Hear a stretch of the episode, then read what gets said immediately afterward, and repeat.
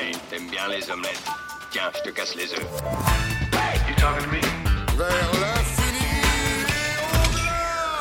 Bonjour à tous et à toutes, bienvenue dans ce nouvel épisode du podcast de Kifim, saison 2, épisode 3. Ce soir avec nous autour de la table, dans l'ordre, nous avons Christophe. Bonjour. Christophe. Bonjour. Chenin sur Kifim. Nous avons Julien. Bonjour monsieur. Juc sur Kifim. Oui. Nous avons Guillaume. Salut, salut. Monsieur l'ours sur Kifim. Pedro. Bonsoir. Pedro sur Kifim. Quelle voix suave. et, et moi-même, euh, Guillaume Atelzeda sur Kifim. Euh, sans plus attendre, Pedro, tu ouvres le bal avec ta chronique euh, actualité C'est parti pour les news. Euh, petite sélection de news euh, bah, tirées sur le volet des dernières actualités, euh, à la fois séries, films. Euh, on va commencer avec un projet super intéressant du côté de Canal. C'est un remake de Fleabag avec euh, Camille Cotin en personnage principal. Alors, m- moi, j'ai vu que tu en avais déjà parlé. Euh, T'as dû faire un tweet ou je sais pas quoi là-dessus. Ouais, je, ouais. je commence super intéressant. Fleabag, c'est de l'humour anglais. Ouais. Et, et- et Ouais, c'est génial. Comme ça, quoi. Je veux dire, pourquoi? Parce que si tu me laisses finir phrase, tu auras la réponse. Non, je- parce que ça me démange depuis trois jours de, de, de, de- de te le dire. ouais, de- de dire, mais pourquoi? Alors en fait, on attend déjà assez impatiemment la deuxième saison, euh, commande la série britannique avec Phoebe Waller-Bridge. Et en fait, euh, du coup, Canal+, euh, au travers de Studio Canal, va réaliser euh, comment ce remake par Jan Henry, qui travaillait notamment actuellement sur 10%. Donc il y a déjà une certaine notoriété. Mhm. Et euh, le, le petit speech actuel de la série, c'est en gros, porté par le charisme de Camille Cotin, la série va débuter comme une comédie transgressive et évoluer en un portrait subtil et doux amer d'une jeune femme moderne. C'est-à-dire qu'on va avoir du Fleabag à la parisienne. Ouais, moi c'est le truc qui me fait peur, c'est que Fleabag c'est pile poil l'humour anglais quoi. Donc, du coup, Et puis, Camille, Camille Cotin, elle est très bien. elle- oui, non, mais elle est très bien, genre dans 10%, mais elle cadre pas dans un humour à la Fleabag. Bah, je me permets, hein, si, si- elle, elle cadre très bien dans un humour à la parisienne pour parler d'une parisienne. Mais du coup, c'est pas Fleabag. 10%, quoi. Voilà. On verra, moi j'en attends beaucoup. On verra. Justement, ça sera euh, sûrement peut-être un, un sujet euh, d'un prochain podcast, ou du moins de critique sur Kifim. Ah bah, ça sera, ça C'est sûr. c'est sûr. Euh, et on en parle beaucoup, on n'est pas tous d'accord, donc forcément on va tous regarder. Donc ils ont réussi, dans un sens. Autre news, euh, la série Doctor Who euh, continue sa révolution, va avoir le droit à un épisode spécial Nouvel An. Après avoir changé et amené pour la première fois un docteur féminin, après avoir annoncé supprimer l'épisode de Noël, où tout le monde a fait Oh Et maintenant, eh ben, ils annoncent un épisode spécial Nouvel An. Pourquoi? On ne sait pas réellement pourquoi ils sont passés de Noël à Nouvel An. Quoi qu'il en soit, cet épisode durera une heure, sera totalement indépendant de l'histoire actuelle, puisqu'il fera le lien entre la saison 11, qui se termine le, 8 décembre, le 9 décembre, pardon, et la prochaine saison. À noter que on ne sait absolument Jodie Whittaker, qui est la nouvelle docteur, interprète de la nouvelle docteur, sera dans cet épisode, mais on ne sait pas si elle sera dans la prochaine saison, puisqu'il y a beaucoup de rumeurs qui l'annoncent comme déjà partie, alors que le succès est au rendez-vous. Le tout bientôt critiqué Hmm. par Monsieur Lours. Oui, très certainement. Tout à fait. J'en parlerai peut-être. Euh, petite, euh, petit quiz comme d'habitude hein, dans le troisième point. Je vais vous demander si vous trouvez le lien entre les séries The Big Bang Theory, NCIS, Manifest, Young Sheldon ou encore This Is Us. J'en ai un entre Big Bang Theory et, Et Young Young Sheldon. Ah, un acteur facile. Quel est le lien C'est un acteur Vous avez 15 secondes. Aucune idée. Pas d'indice. Ce ne sont que des, Je- des- des- je- des je trucs ne- que j'ai pas vus. Je ne connais que Big Bang Theory. J'ai que des séries américaines. C'est c'est On le, n'est pas loin. c'est le, Nord- le prénom. Le prénom Oui. alors. Non, C'est la ce chaîne sont- peut-être Ce sont les 5 séries les plus regardées aux États-Unis Ah. en 2018. Young Sheldon. Eh oui Ouais, il paraît que ça marche bien. En gros, on approche de la fin de l'année, c'est l'heure des bilans, euh, notamment chez les networks, qui se basent surtout sur les audiences. Et donc, bah, ils viennent de, comment, de dévoiler le top euh, 50 des meilleures séries, euh, comment, bah, les séries les plus regardées aux États-Unis. Et donc, nous avons dans l'ordre. Alors, je passe outre les, les soirées ou les séries spéciales euh, NFL qu'on n'a pas en France et qui, euh, elles, Mhm. cartonnent en tête. Mais derrière, on a juste euh, The Big Bang Theory en 2, NCIS en 3, Manifest en 4. Le 5, c'est encore du, de la NFL. Young Sheldon en 6 et This Is Us en 7. On notera Mhm. derrière qu'on a aussi euh, The Good Doctor, Mais t'as imprimé tout le top 50 en fait. Euh, FBI ou encore Blue Bloods. On notera juste deux petits trucs assez enfin, symptomatiques de certaines séries. Grey's Anatomy a perdu au moins 20 places. Ah zut. Euh, Modern Family est passé 39e. C'est la grosse descente pour, ce- pour eux. Et sinon, euh, on retrouve un peu MacGyver, par exemple, est 40e, on sait pas ce qu'il fout là. Enfin, a priori, les Américains aiment bien quand même. C'est un top 100 Non, c'est le top 50. 50, ok. Euh, pour vous donner juste un exemple de- en termes de chiffres quand même, hein, euh, The Big Bang Theory, c'est encore 15,8 millions de personnes qui regardent la série alors qu'on en est à la saison, euh, je sais 10, plus combien, 10 ou 11. 9, je crois. Et euh, comment regarde. c'est 14,6. Young Sheldon, pour répondre, c'était 13,2 millions. C'est c'est quand même assez impressionnant. Ils ont, ils ont pas annoncé la, la fin de non, Big Bang Theory Non? Si, c'est la dernière saison. Ouais, si, c'est c'est ça, la ok. dernière ouais. saison. Mm. Il y a un paquet de trucs qui s'arrêtent là, En qui sont même temps, les Américains, ils regardent euh, la télé 5 heures par jour. Oui, après, euh, à alors voir que les comment ils Français- regardent ça, euh, effectivement, euh, C'est ça. en fond, en train de faire autre chose. Dernière news et assez surprenante, euh, c'est news euh, cinéma. C'est autour du Festival de Cannes. Est-ce qu'on peut faire une petite question très rapidement Ça sera savez, à Cannes. Eh ben non, c'est ça. Eh ben, tu me fais une super transition parce que tu t'es loupé. Euh, Savez-vous quand a eu lieu la première édition? En 46. Bien joué. Oui, Sauf que ça Les- ne les devait, vieux. incollable. sauf que ça ne devait pas être la première édition. La première édition, Ah, en fait, Dieu. aurait dû avoir lieu en 1939. Il sait, il y était. ah, c'est pour ça. La première édition aurait dû être en C'était le seul d'ailleurs qui 1939. était, parce que les autres étaient pas là. Vous doutez bien qu'elle a été annulée euh, Oui. à cause de Seconde Guerre mondiale. Les films étaient un petit peu orientés, quoi, à cette époque-là, on va dire. C'était un poil plus compliqué. Et donc, du coup, euh, en hommage à cette édition un peu euh, manquée, on va dire, en quelque sorte, euh, ben, les Cannes 1939 va être fêté en 2019 à Orléans. Donc avec des films de 39. Exactement. Euh, en hommage, alors alors, pourquoi Orléans C'est un hommage à. Jean Zay, qui était ministre des Beaux-Arts à l'époque et que c'est lui qui a lancé le, le festival de Cannes, enfin du moins la version de 39, et qui le lançait. Et donc du coup, comme il était natif et euh, comment élu de- d'Orléans, ils vont le faire à Orléans en 2019. Avec Et non pas à Janzé. non. Pardon. Je sais pas si on va relever ce jeu de mots. Donc du coup, euh, ce remake de l'édition, ce qu'ils appellent un peu maudite, aura lieu donc à Orléans avec une sélection de films de l'époque et un jury spécial pour la départager. Euh, De l'époque. Oui, c'est ce que j'allais dire. Ils vont, comment ils vont faire? Ils vont déterrer des gens là Non. pour euh, remettre des palmes d'or. On peut faire une blague sur Christophe qui sera bon du jury ou pas? Ah bah moi je veux bien. hein. sortiront des, des- des- des- des grands noms du cinéma, on va dire en quelque sorte. Euh, L'idée est venue en fait euh, lors de l'entrée au Panthéon de Janzé aux côtés d'autres résistants. Hmm. Euh, comment Et donc cette édition un peu spéciale aura lieu du 12 au 17 novembre 2019 et seront montrés durant une semaine dans toutes les salles de cinéma d'Orléans 30 films qui devaient être programmés en 19 1939, pardon, dont les films d'Hitchcock, de Duvivier, de Hawks, de Capra, de Michael Rome, de Corda, de McCarey ou de Douglas Sirk. Ah cool. Que des bons films. Voilà, et ils annoncent aussi énormément de, de conférences et euh, la présence de beaucoup beaucoup d'acteurs et d'actrices. Pas de Chaplin. Et euh, mais c'est vraiment organisé du coup par le, le comité de- du Festival de Cannes euh, actuel? Une bonne, bonne partie, si vous pouvez taper sur internet euh, Festival de Cannes 1939 Orléans, il y a déjà un site institutionnel mis en place euh, qui reprend les codes couleurs de Cannes, qui reprend pas mal de choses. Et donc ça sera une vraie truc, une vraie fête du cinéma. en plus c'est la meilleure époque du cinéma ça. Les années Euh, 30.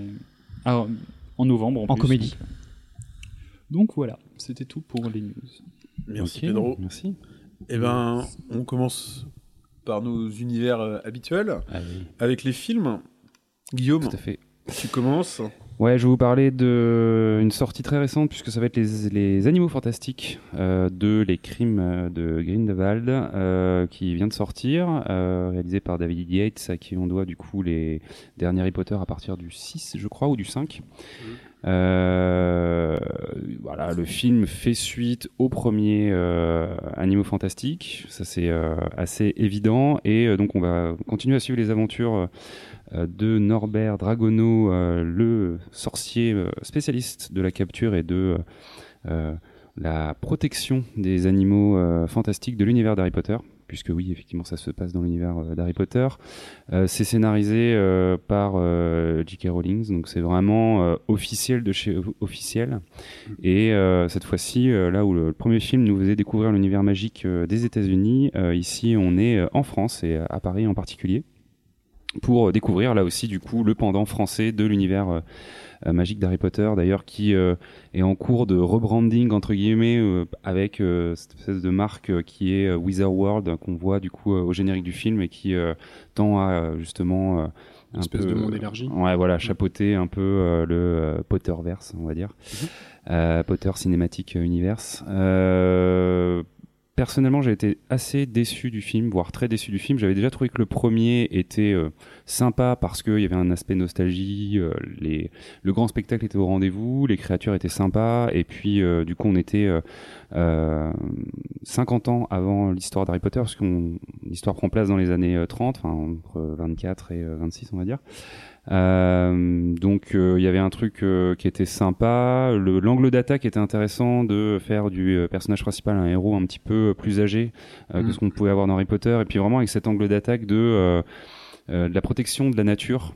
Un thème quand même assez euh, assez moderne entre guillemets. Lui, il avait vraiment ce discours-là dans le premier film de dire en gros, euh, voilà, les animaux fantastiques aussi monstrueux qu'ils puissent paraître sont euh, euh, des animaux intéressants, euh, qui ont une âme, etc., et qui ne sont pas euh, des objets euh, euh, à utiliser n'importe comment, donc euh, ou à, à chasser, manger. peu importe, ou à manger, etc. Effectivement. Et euh, là, le 2, je trouve, se vautre vraiment dans euh, une sorte de euh, Harry Potter Origins, ou même, alors vraiment, je spoil pas parce que ça parle pas, le, film ne parle pas de ça, mais de Voldemort Origins, parce que comme vous en doutez, avec une affiche dont le titre est Les Crimes de Grindelwald, on va être vraiment plutôt dans le côté obscur de l'univers d'Harry Potter. Ce que je trouve un peu dommage parce que euh, en fait, euh, d'une, euh, comme toutes ces sagas, un petit peu comme l'avait fait la prélogie de Star Wars à l'époque, euh, toutes ces sagas qui cherchent un peu à reconnecter des ponts avec des films qui se passent après, c'est un peu décevant parce que euh, ben, tout est toujours plus grand, plus gros, euh, plus énorme, alors que dans Harry Potter, on fait tout un foin lorsque Harry fait gonfler, sa tente, alors que là, il se passe des choses bien plus énormissimes dans chaque ville que les sorciers visitent. Ouais. Et euh, c'est un petit peu, voilà, ça pète un peu la cohérence de l'univers, je trouve. Et euh, à titre perso, j'aurais adoré en fait voir un film euh, vraiment animaux fantastiques où le gars se balade à travers la planète, ce qui est un petit peu le concept du film, mais vraiment en mode protection des animaux, je découvre des nouvelles races euh, et je, je combats par exemple des braconniers ou des trucs comme ça, quoi. Vraiment avec un, un truc complètement différent des animaux fantastiques, quoi. Ça s'appelle pas Pokémon Harry Potter. hein. Ouais, Ça pourrait s'appeler effectivement Pokémon Harry Potter. Il y a un petit, euh, bah, d'ailleurs, enfin, euh, Il y a un euh, concept, en tout cas. euh, ouais, les, les créateurs de Pokémon Go Niantic là vont sortir une, une application à la Pokémon Go dans l'univers d'Harry Potter euh, récemment, euh, enfin bientôt. Donc euh, tout se tout se rejoint. plus quoi faire. Les Pokémon fantastiques. Ça a l'air vraiment pas mal. Ça peut être intéressant, hein, le côté euh, un peu euh, réalité augmentée euh, avec son téléphone, bon, bref. Mais euh, voilà, assez déçu des Animaux Fantastiques 2. Je trouve que euh, l'histoire euh, prend de gros raccourcis, euh, les scènes, euh, ça, se passe vraiment un peu du coq à entre guillemets, avec des ellipses où on se pose vraiment la question de mais merde, il s'est passé un truc que j'ai loupé ou quoi? Euh, alors voilà, après, quand on aime euh, l'univers, la production, on va dire, de l'univers d'Harry Potter, ses décors, ses créatures, ses costumes, etc., on retrouve tout ça et ça reste plaisant, ça reste du grand spectacle Ouais. divertissant. J'ai du mal avec les animaux, les animaux fantastiques. J'aime bien Harry Potter. J'aime Ouais. d'ailleurs, je, je peux l'avouer sans problème, que j'ai- j'aime beaucoup Harry Potter, Ouais, ouais. y compris les bouquins et le- vraiment cool. les films. Je trouve ça sympa parce que t'as as un vrai univers féerique qui fonctionne bien. Et euh, j'ai pas vu le deuxième des euh, animaux fantastiques, j'ai vu le premier et ça marchait pas du tout chez moi. Quoi. Je, je me suis fait chier, je, je rentrais pas dans l'univers, je- j'arrivais pas. C'était pas, c'était pas, c'était même, c'est même pas une critique du film ou des acteurs ou de la réalisation que j'ai à faire. Guillaume, ta note sur 10 Eh ben, euh, franchement, du coup, je l'ai pas chroniqué euh, sur euh, Kifim encore parce que je l'ai regardé, euh, bah, on est avant-hier, du coup. Euh, et, euh, pff, allez, je sais pas, je lui mettrais peut-être euh, entre, euh, entre 4 et 5 quand même. Ah oui. Ouais, ouais. Pourtant, j'avais re-regardé le, le premier Animaux Fantastiques justement avant, histoire d'être en condition. Et à la au revisionnage, je l'avais trouvé pas si mal. Euh, comparé à ce, que je, dont, ce dont je me souvenais, mais là euh, il y a vraiment euh, ouais, une déception. Et puis bon, je, on peut pas parler du film parce que il marche vraiment beaucoup sur des twists scénaristiques, mais il y a vraiment ce côté un peu euh, je crois que le terme technique est foreshadowing, c'est-à-dire en gros euh, euh, faire des petits indices de ce qui va se passer plus tard sur du coup de l'explication de des choses qu'on a pu voir dans Harry Potter, mais en mode vous pensiez avoir compris, mais en fait c'est complètement différent. Ce qu'ils vont un petit peu faire sur, je crois, le préquel de la série préquel sur Game of Thrones où c'était un petit peu ça le pitch de dire on va vous faire un truc genre 1000 ans auparavant et tout ce que vous 5000, pensez 5000. 5000 voilà et tout ce que vous pensez connaître de nos personnages euh, sont faux enfin il y a un truc un peu comme ça dans le pitch voilà. c'est la grosse euh, grosse mode du préquel mais euh, mais déçu D'accord, ok. Pas bien. Quelqu'un d'autre l'a vu? Nope. Julien, donc non. Non. Non, moi j'ai vu, moi, j'ai vu le, le premier, j'ai pas vu la suite, et euh, je trouve que euh, de plus en plus, on a l'impression que les scénaristes se foulent plus tellement. quoi. C'est soit des préquels, Oula, soit des ça suites. Fait, ça fait un moment, ça. Ouais, ça fait un moment, mais ça devient vraiment euh, omniprésent. Tu, tu peux plus. euh, dès que tu as un blockbuster, c'est c'est dans l'univers soit de Harry Potter, soit de Star Wars, soit, soit ah oui c'est un Marvel. côté franchise euh, omniprésente ouais, Ah, mais ouais. c'est parce que comment tu fais un univers sans prendre toute l'histoire? Oui, Mais c'est même plus des histoires, c'est juste euh, des nouvelles idées pour faire du fric. Ils se disent tiens, ça marchait, bon. Et puis quand ça marche plus, euh, ils les mélangent. Bientôt, Ah ils vont nous faire euh, l'univers de Star Wars mélangé euh, à Marvel et à Harry Potter.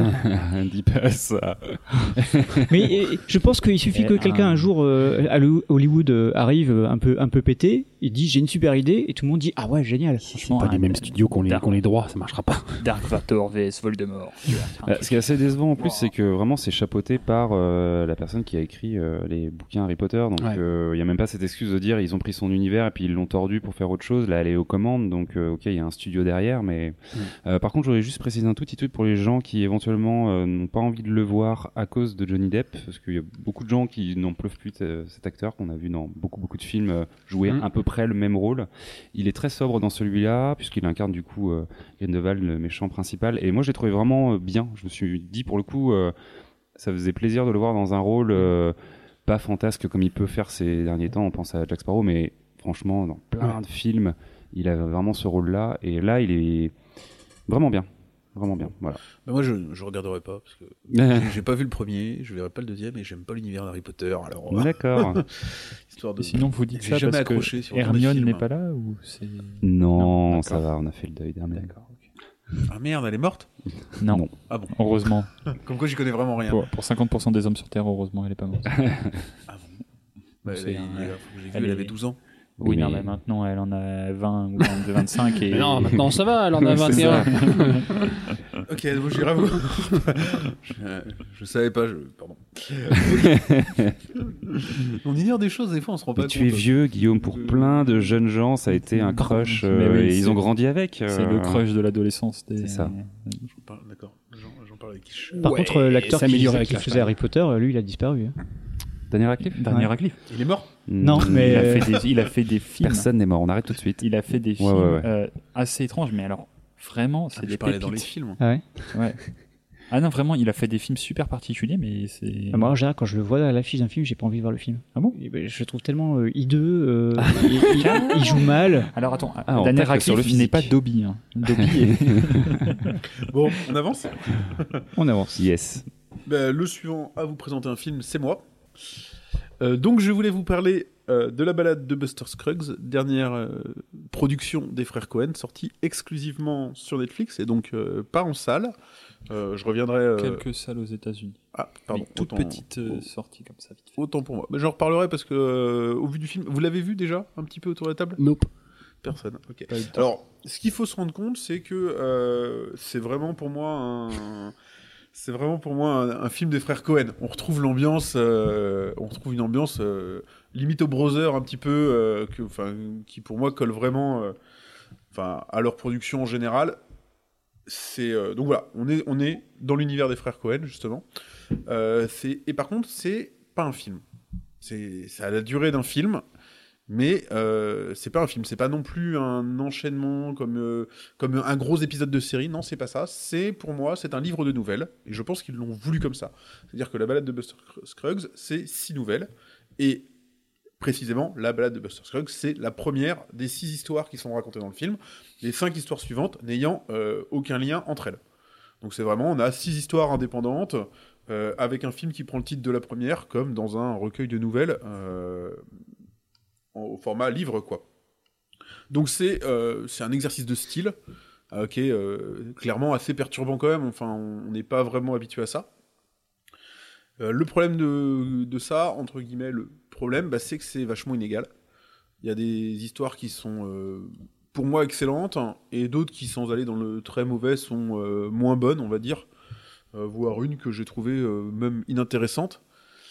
Et puis, euh, et puis on n'est pas habitué à ce format-là euh, au cinéma. Donc euh, une histoire qui nous plaît et qui s'arrête comme ça au bout de, de, de 20 minutes, on reste vachement sur notre fin. Quoi.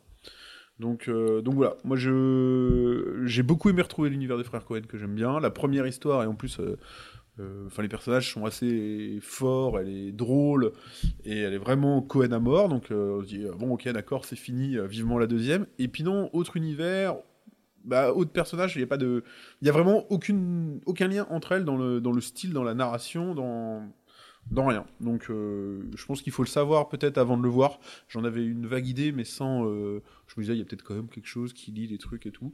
Et donc, euh, donc non. Donc, donc voilà. Je vous invite quand même, bah, si vous aimez en tout cas les frères Cohen, à aller le voir. Enfin, aller le voir, à, à le, à le regarder. Mais, enfin, à la limite, vous pouvez vous décider de regarder une nouvelle ce soir, une autre la semaine prochaine, etc. Mais euh, je pense qu'il faut y aller avec euh, cette idée de ce, ce recul, de se dire bon bah je- c'est des nouvelles, ça n'a pas de lien entre elles parce que sinon c'est assez assez perturbant. Mais il y a un point commun entre chaque. Oui, il y a un Non, fil aucun, rouge. Il n'y a pas de fil rouge, il n'y a rien. Rien du tout. Hormis le western, il n'y a rien. Voilà, ah ouais, à part le fait que c'est euh, que c'est le- que c'est euh, la conquête de l'Ouest, aucun fil rouge. Et est-ce que Netflix a été assez intelligent pour mettre des marqueurs sur la barre pour, Alors pour, je, je, je sais pas. Comme s'ils avaient prédécoupé J'ai été le voir en salle au cinéma. Il me semblait que. Ce genre de salle, ont- il me semblait qu'ils avaient choisi ce format parce que c'était des morceaux de scénario qu'ils avaient pas ré- réalisés au final. Ah. Ah, bah, peut-être ce serait ce serait une possibilité. Moi ce que je me dis, par contre ce qui est très intéressant, je pense que euh, là on a quelque chose qu'on doit euh, alors qu'on aime euh, particulièrement si on aime, hein, on a quelque chose qu'on doit à Netflix. Je pense que c'est typiquement quelque chose qui aurait jamais pu voir le jour ailleurs que sur la plateforme de VOD. Et du coup, enfin, on a, on se dit bah tiens, euh, là il y a quelque chose, c'est-à-dire que euh, on va voir émerger euh, un nouveau genre cinématographique peut-être qui aurait pas pu exister.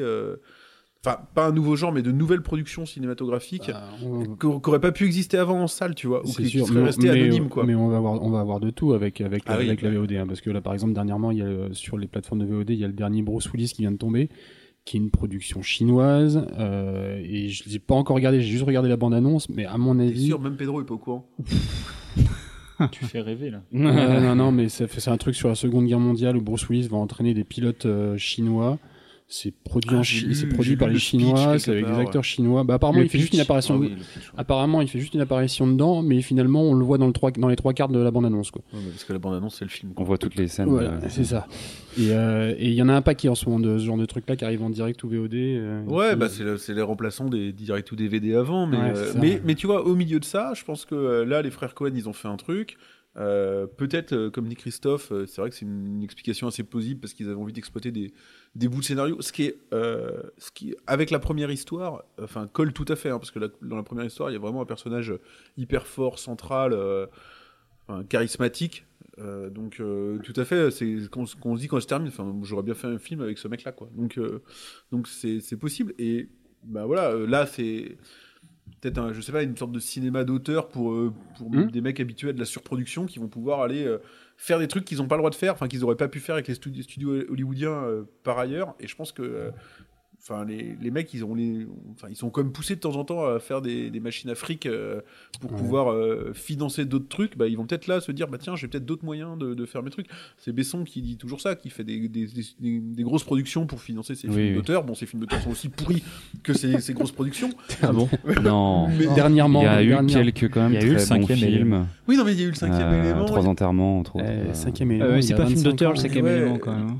Non, mais il a, il a fait de très bons films, mais c'est enfin genre quand il annonçait que Lucie non, c'était il a le produit de... très bons films. il- il- ouais, Ah oui? Taxi? Non, mais dans, dans la, cinq, dans la masse de films qu'il a produit avec EuropaCorp, il y a justement quelques pépites. Non, mais il y en a quelques-unes. mais- Non, Non, mais il y a, mais il y a je- des pépites, mais là, la ce qu'il a dit, il y a pas. Mais oui, pas- oui, à ça, la sortie de Lucie, il avait dit euh, Oui, euh, j'ai fait euh, plein de grosses productions pour financer ce film-là. Bien sûr. Bah, c'est une grosse production. Oui, oui, non, mais après, voilà, la qualité de Lucie, on... Voilà. on est d'accord. Je rebondis sur le fait que tu disais que du coup les SVOD, notamment Netflix, parce que c'est un peu le maître en ce moment, va permettre euh, de réaliser des petits films d'auteur, etc. C'est exactement ce qu'ont fait Netflix et Alfonso Cuarón sur le film Roma, qui Hmm. ne pouvait absolument pas sortir au cinéma. Un film euh, sur l'Italie profonde, en Italie, en noir et blanc. Euh, un truc, etc. ne sort que sur Netflix et ça va être un carton. Ne sort que chez Christophe. Non, il sera Non, présenté non, à Cannes Non, il 1939. sera présenté à Cannes parce qu'en plus, ils font, ils- c'est des petits malins. Parce qu'en plus, ils, le- ils vont le diffuser dans quelques salles pour qu'il puisse passer à, à Cannes. Ah, Ils trichent un peu ça. Ils le sortent dans quelques salles euh, pendant 3-4 jours histoire de sauter dans. Mais tu sais, Julien, faut pas dire du mal des vieux films, quelque part. Et des vieilles Mais personnes. C'est pas comme de mal des si, vieux euh, c'est comme si comme, que- comme si tu regardais que les tableaux dans les musées Mais de je- gens qui sont pas morts. C'est une vanne, Christophe. ne m'explique pas ma vanne, s'il te plaît. si, j'aime bien. Mais en tout cas, c'est exactement ce qu'est en train de faire Netflix avec des grands réalisateurs Ouais, clairement, il y a, euh, qui peuvent sortir des, des- des pépites comme ça un peu ovni quoi. il y a Bon. deux gros axes de développement de Netflix en, en 2019, entre autres, ça va être l'animation. Ils ont annoncé plein, plein de séries d'animation ce euh, à, soir, pro- ouais. à produire et, et, euh, des films avec des grands réalisateurs parce que leur catalogue de films, faut bien le dire, il est pourri quoi. Ils, ont, annon- euh, ils ont annoncé une euh, série d'animation sur euh, Willy Wonka. Ouais, le- ils, ont, ils vont adapter cinq euh, romans de l'univers de Rwanda. Et ouais. euh, cinq- il y a plein d'animés aussi qui arrivent. Enfin bon, bref, toujours est-il que pour en revenir euh, au film, voilà, si vous, vous pouvez être tenté par euh, cet exercice de style et par euh, voilà, pas être freiné par l'aspect nouvelle euh, et fan des frères Cohen, bon, je allez-y quand même. Moi, ça me fait penser un peu quand même au film à sketch euh, qu'on connaît avec des trucs du genre euh, New York I Love You euh, Mhm. et plutôt truc. les trucs en mode comédie romantique d'habitude, mais même Infidèle en France. euh, Ouais. euh, on est à- moins dans le côté peut-être avec le titre à chaque partie de section, mais c'est vrai que c'est sympa les, films- les films à, à Mhm. sketch, pas à, skate. mais c'est pas moins vite. Tu, tu aimes les films de sketch Oui, tout à fait. Il y a un film que, bref. Ok, d'accord. Euh, Julien, Et c'est moi. eh ben, oui, c'est à toi. Euh, donc moi, ça va être, euh, je vais vous parler de First Man, euh, avec un pitch qui est très compliqué, c'est que c'est la vie de Neil Armstrong. Et voilà. Enfin, Et il va sur Mars. Et non. Et Parce qu'à chaque fois que tu parles d'un film qui parle de, il de Mars. rencontre Iron Man. Non, il va sur, il va- sur un autre astre, mais il va pas sur Mars.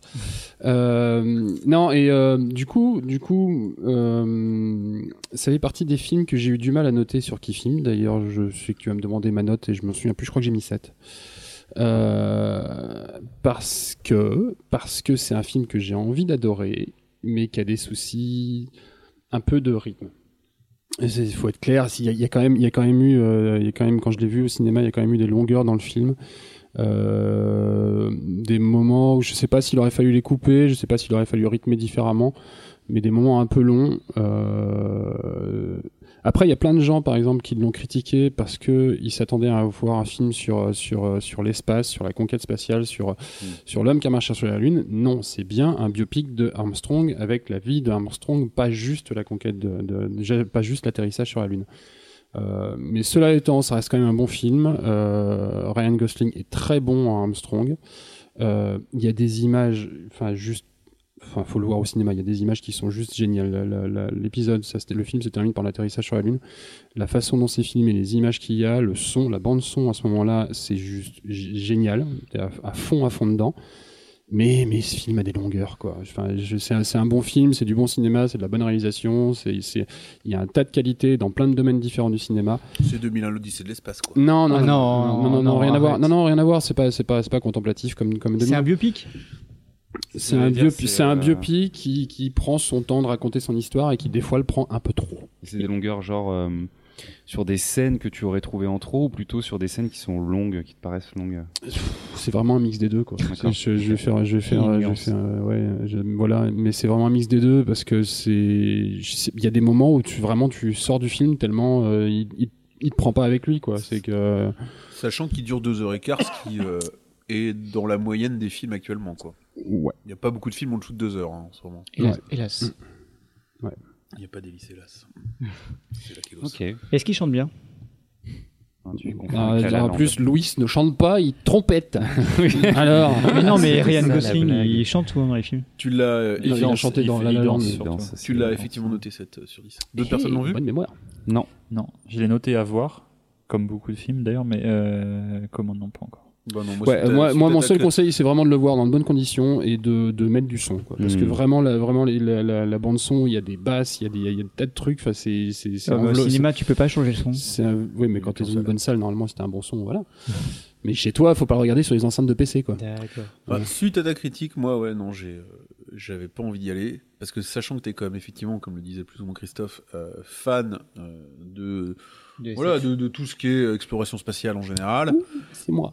euh, si tu te mets à dire qu'il y a des longueurs, a moi, hier, me- non, enfin, moi j'aime bien ça, mais sans en être fan, ça me. Non, mais en même temps, il a mis 7. Hein. C'est pas non plus comme s'il te disait de pas y aller. Ouais, mais 7 dans la bouche de Julien, ça veut dire 5 pour De moi. toute façon, il nous a raconté la fin. À la Oh, fin, il, a, il a, il tiré. Non, non, non. 7 de Julien, moi c'est 9 pour moi. Et Ah, souvent il est critique. Donc, Je euh, suis d'accord. J'ai cru que t'allais faire une blague qui était. Eh. D'habitude, Ah, j'aime rien. Bah oui, c'est pour ça. 7 c'est une bonne note. hein. Bah, moi, c'est 12 pour lui. Enfin, par rapport à ses 7. Bon, bah, dans ce cas-là, je vous invite tous à le regarder. Moi j'ai une question. C'est est-ce que euh, comment c'est bien Ryan Gosling qui est dedans Oui. Si je dis pas de bêtises. Est-ce que euh, ils l'ont utilisé un peu comme dans Drive, comme dans ou dans La La Land, où il y a des, des plans séquences, des trucs sur lui quoi? Vraiment, il est au plein milieu, il prend le En fait, truc. en fait, euh, bah, ils l'ont. c'est limite pas de la composition qu'il a fait parce que a priori Armstrong dans la vraie vie était quelqu'un d'assez taciturne, assez calme, assez machin, et du coup, bah, c'est Gosling quoi. Gosling, Gosling dans tous, dans la plupart des rôles qu'il fait où il est assez comme ça, assez neutre, assez assez froid, bah, c'est carrément Armstrong a priori quoi. Tu dis ça d'un point de vue plutôt qualitatif pour toi? Euh, pour moi, oui, moi j'adore Drive par exemple. Ah ouais, parce que c'est un truc, moi je, je ne comprends pas Drive. Ah, moi je suis un fan, euh, enfin je dirais pas absolu, mais j'adore ce Mais film. alors, Drive, c'est le même genre, c'est c'est mal vendu quoi. Drive, il a été vendu comme un film d'action, c'est Ouais, pas un film c'est d'action. d'action. ouais. Mm, mm. Film de Non, course mais, poursuite. euh, euh, en fait, euh, c'est un film de. Ouais. Bon, bah, on, fera, on fera un jour une, une émission Ryan Gosling. Mais je pense que c'est un ouais. peu à, à réessayer pour toi. On pourra parler des aventures du jeune Hercule, alors ça sera bien. Un des premiers rôles de Ryan Gosling. Je t'invite à regarder sur internet, tu vas bien rire. D'accord, ok, très bien. Alors là, il Ça a marche. sorti une référence, tout le monde est couché.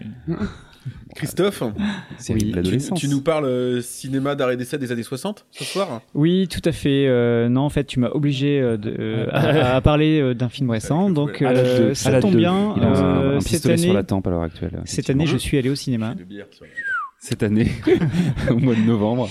Euh, je, non, j'ai, je suis allé voir comme tout le monde euh, Le Grand Bain, enfin comme beaucoup de gens, euh, le, le gros succès français du moment. Oui. C'est pas qu'à passer qui est maintenant le troisième film français le plus, le plus vu au cinéma cette année. Ah, il est en train d'exploser les compteurs. Voilà, donc euh, film de Gilles Lelouch. Mhm. Euh, je ne savais pas qu'il réalisait des films, bref. Et donc il fait intervenir euh, un- quelques-uns Oh. de ses potes. Mm. Euh, on a euh, Guillaume Canet. Euh, on a la chance de ne pas avoir Marion Cotillard, euh, Cotillard dans le film. Elle, Allez, elle petit répète euh. Batman 2. Elle est morte. euh, ça. Elle est morte. Elle est morte, elle. Oui, elle, elle est morte. Elle est restée encore dans le dernier film de Guillaume Canet. Euh, Il y a Virginie Efira aussi, euh, qui en général euh, est plutôt Catherine. correcte euh, Ouais, Catherine. dans les Catherine. films.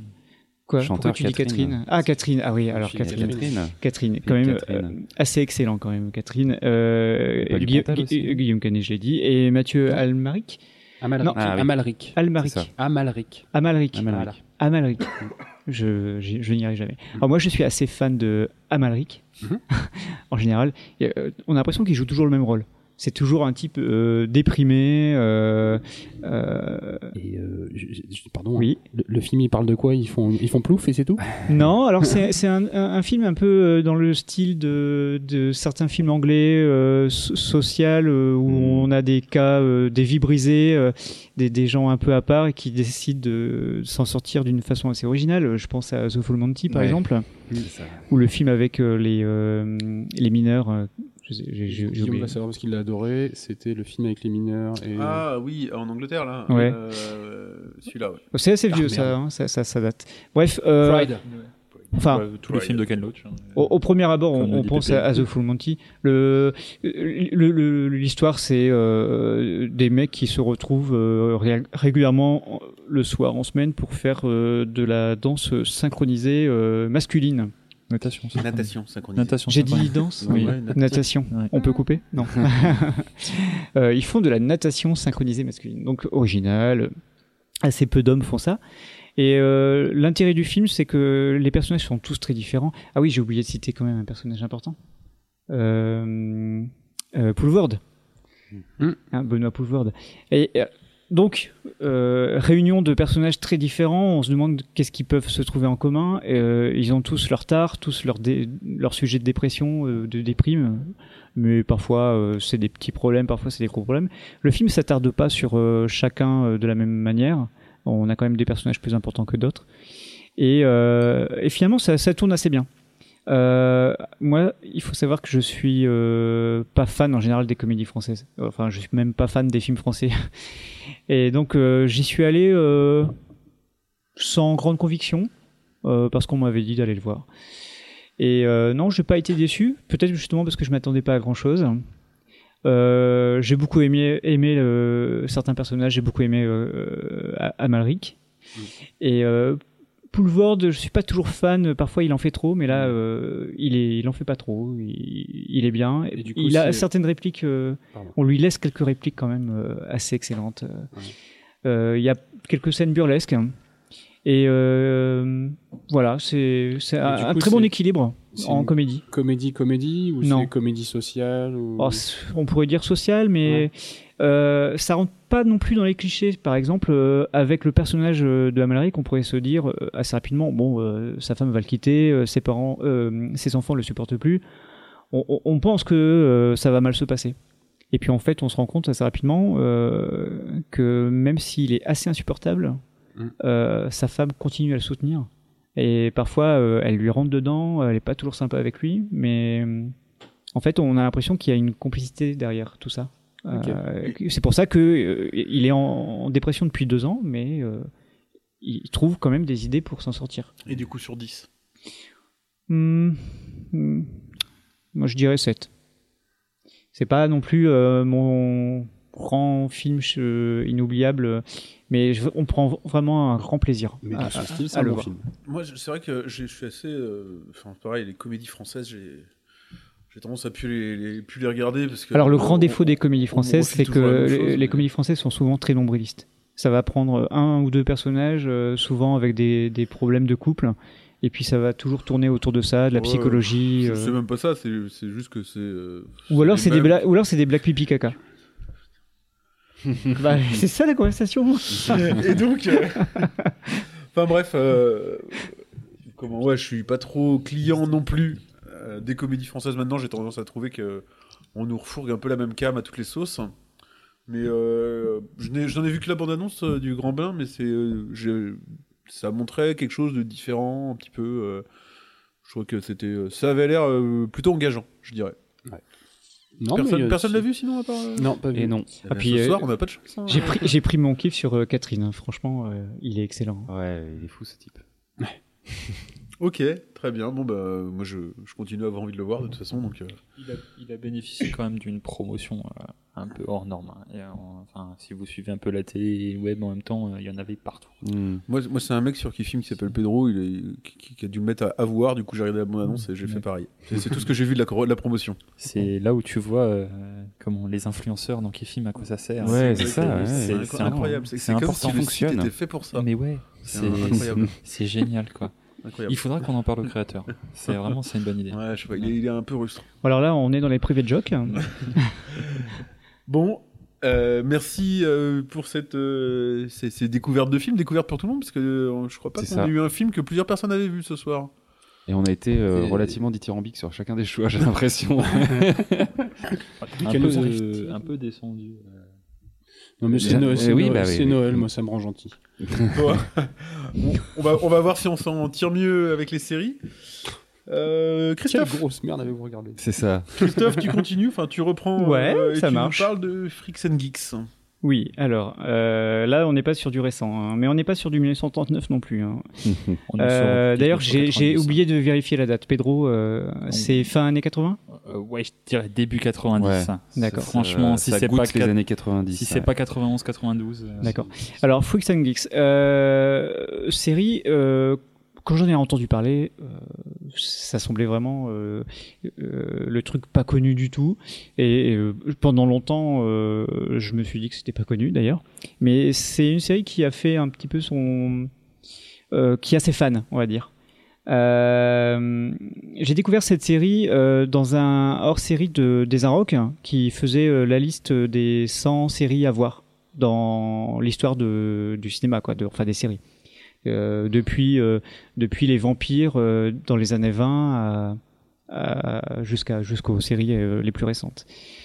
Euh, donc Freaks and Geeks, euh, ils, ils avaient un, un avis euh, assez dithyrambique.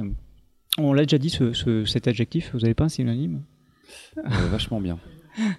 C'était vachement bien. voilà. Ils ont dit balle. beaucoup de bien, trop de la balle. nous cite élogieux, Ouais. bien Ouais. Ouais, ils étaient assez élogieux sur euh, cette série. Donc je me suis, euh, j'ai été curieux. Je crois que c'était sur Netflix d'ailleurs que j'ai pu le voir. Ah, Ouais, intéressant. ouais, ouais. Ouais, ouais, ils Alors, sont- euh, ils y sont encore? C'est c'est encore disponible. Donc, euh, c'est une série inachevée. Il n'y a même pas une saison entière, mais elle a le mérite d'avoir, le mérite d'avoir lancé euh, James Franco et euh, Jason Segel. Et Seth Rogen aussi. Et cette regarde. Ouais, un paquet de gens. Je Et, suis en train de regarder euh, la distribution. Alors, d'autres, d'autres acteurs que je connais moins bien. Il y a Linda Cardellini qui fait un, un rôle secondaire dans Mad Men et euh, qui a débuté dans Urgence, je crois. Jason Segel, c'est quand même Marshall de. Oui. euh, comment Ouais, dans euh, Ah, Mathieu Mother. Mathieu ah, Mother, Matthew ouais. Et euh, alors, il y a c'est, Shia, c'est... LaBeouf, il y a Ben Foster, il y a quand même un paquet Ah, il y a. Shia LeBeouf, c'est vrai. Qui a un petit rôle. Euh, voilà. Il n'y a pas beaucoup d'épisodes. euh, c'est une série un peu. Euh, comment. Il y en a 18. Comment Je faisais les signes Il y a avec les 18. mains. Il y a 18, épisodes. 18 épisodes. Euh, Je croyais que tu lui donnais 18 sur 10. Carrément. ouais. Je comprenais plus. Euh, je sais plus où j'en étais. Pardon, excuse-moi. C'est pas grave. Il y a peu d'épisodes. Bon, alors euh, voilà, je reviens sur euh, Freaks and Geeks. Qu'est-ce que j'en pense? Euh, C'est pas un chef-d'œuvre, hein, honnêtement. C'est très sympa. Euh, ça a été fait à une époque où on n'avait pas beaucoup de séries de, cette- de ce type-là. Il n'y avait pas beaucoup de comédies. On n'avait pas encore fait Friends. euh, c'était vraiment. Je pense que c'était vraiment frais pour l'époque. C'est après Friends. Attention, c'est après Friends. C'est après Friends. C'est après Friends? C'est 2000. Ah, C'est en même temps alors 2000, c'est après Friends. 99. 99, euh, ouais, ouais. c'est début des années 90. Ah, d'accord, je, je croyais que c'était plus vieux que ça. Bah, excusez-moi. Bon, j'ai dit une connerie. bon, en tout cas, euh, je trouve que c'est un, c'est un peu potage. Ça se passe dans un lycée, c'est, c'est assez frais. On a les, les freaks qui sont les, les, les, plus jeunes dans, dans la bande. Euh, euh, non, qui sont pas les plus jeunes, justement, qui sont ceux qui ont 17, 18 ans, 19 ans, qui sont les redoublants, ceux qui fument au fond de la cour, etc. Et, euh, et ça parle beaucoup de drague, euh, ça parle de fumette, euh, ça parle de soirée, d'alcool. Et les, les geeks, eux, sont euh, les boutonneux à lunettes. Donc c'est vraiment le clivage assez classique. Mais euh, je trouve que c'est assez frais, il y a un humour sympa. Moi, ça m'a parfois ça me faisait un peu penser à euh, 70 Show dans un autre genre. Voilà, vous avez quelque chose à en dire, pas Pedro euh, moi, je suis rapproché, mais en fait, je vais pas retrouver le nom du film. C'est bien, c'est vachement pratique. Euh, film assez connu. Il n'y a pas du jus d'Apato Breakfast derrière Club hein? Hein, The The Breakfast Breakfast Club. Club, exactement. Merci. Euh, Pedro, il n'y a, pas du jus d'Apato derrière euh, Freaks and Geeks Euh, ah euh, non, je crois pas. Non. Euh, si, il me semble. hein. Ah ouais? Ouais. Je crois que c'est Si, si, produit. si, c'est produit euh, par euh, Judd Apatow. C'est Bon, bah, voilà. ses premières prods, euh, effectivement. Et enfin, d'ailleurs, on. Il y a vraiment ce feeling-là qu'on retrouvera après dans ses productions euh, de euh, personnages un peu en marge. euh, Enfin, genre quand on regarde un film comme euh, Girls. Super. Alors, je sais jamais le titre français du titre américain. Je crois que c'est Super Bad en français Mhm. ou Super Grave. Super grave en français, Ouais, super voilà. bad.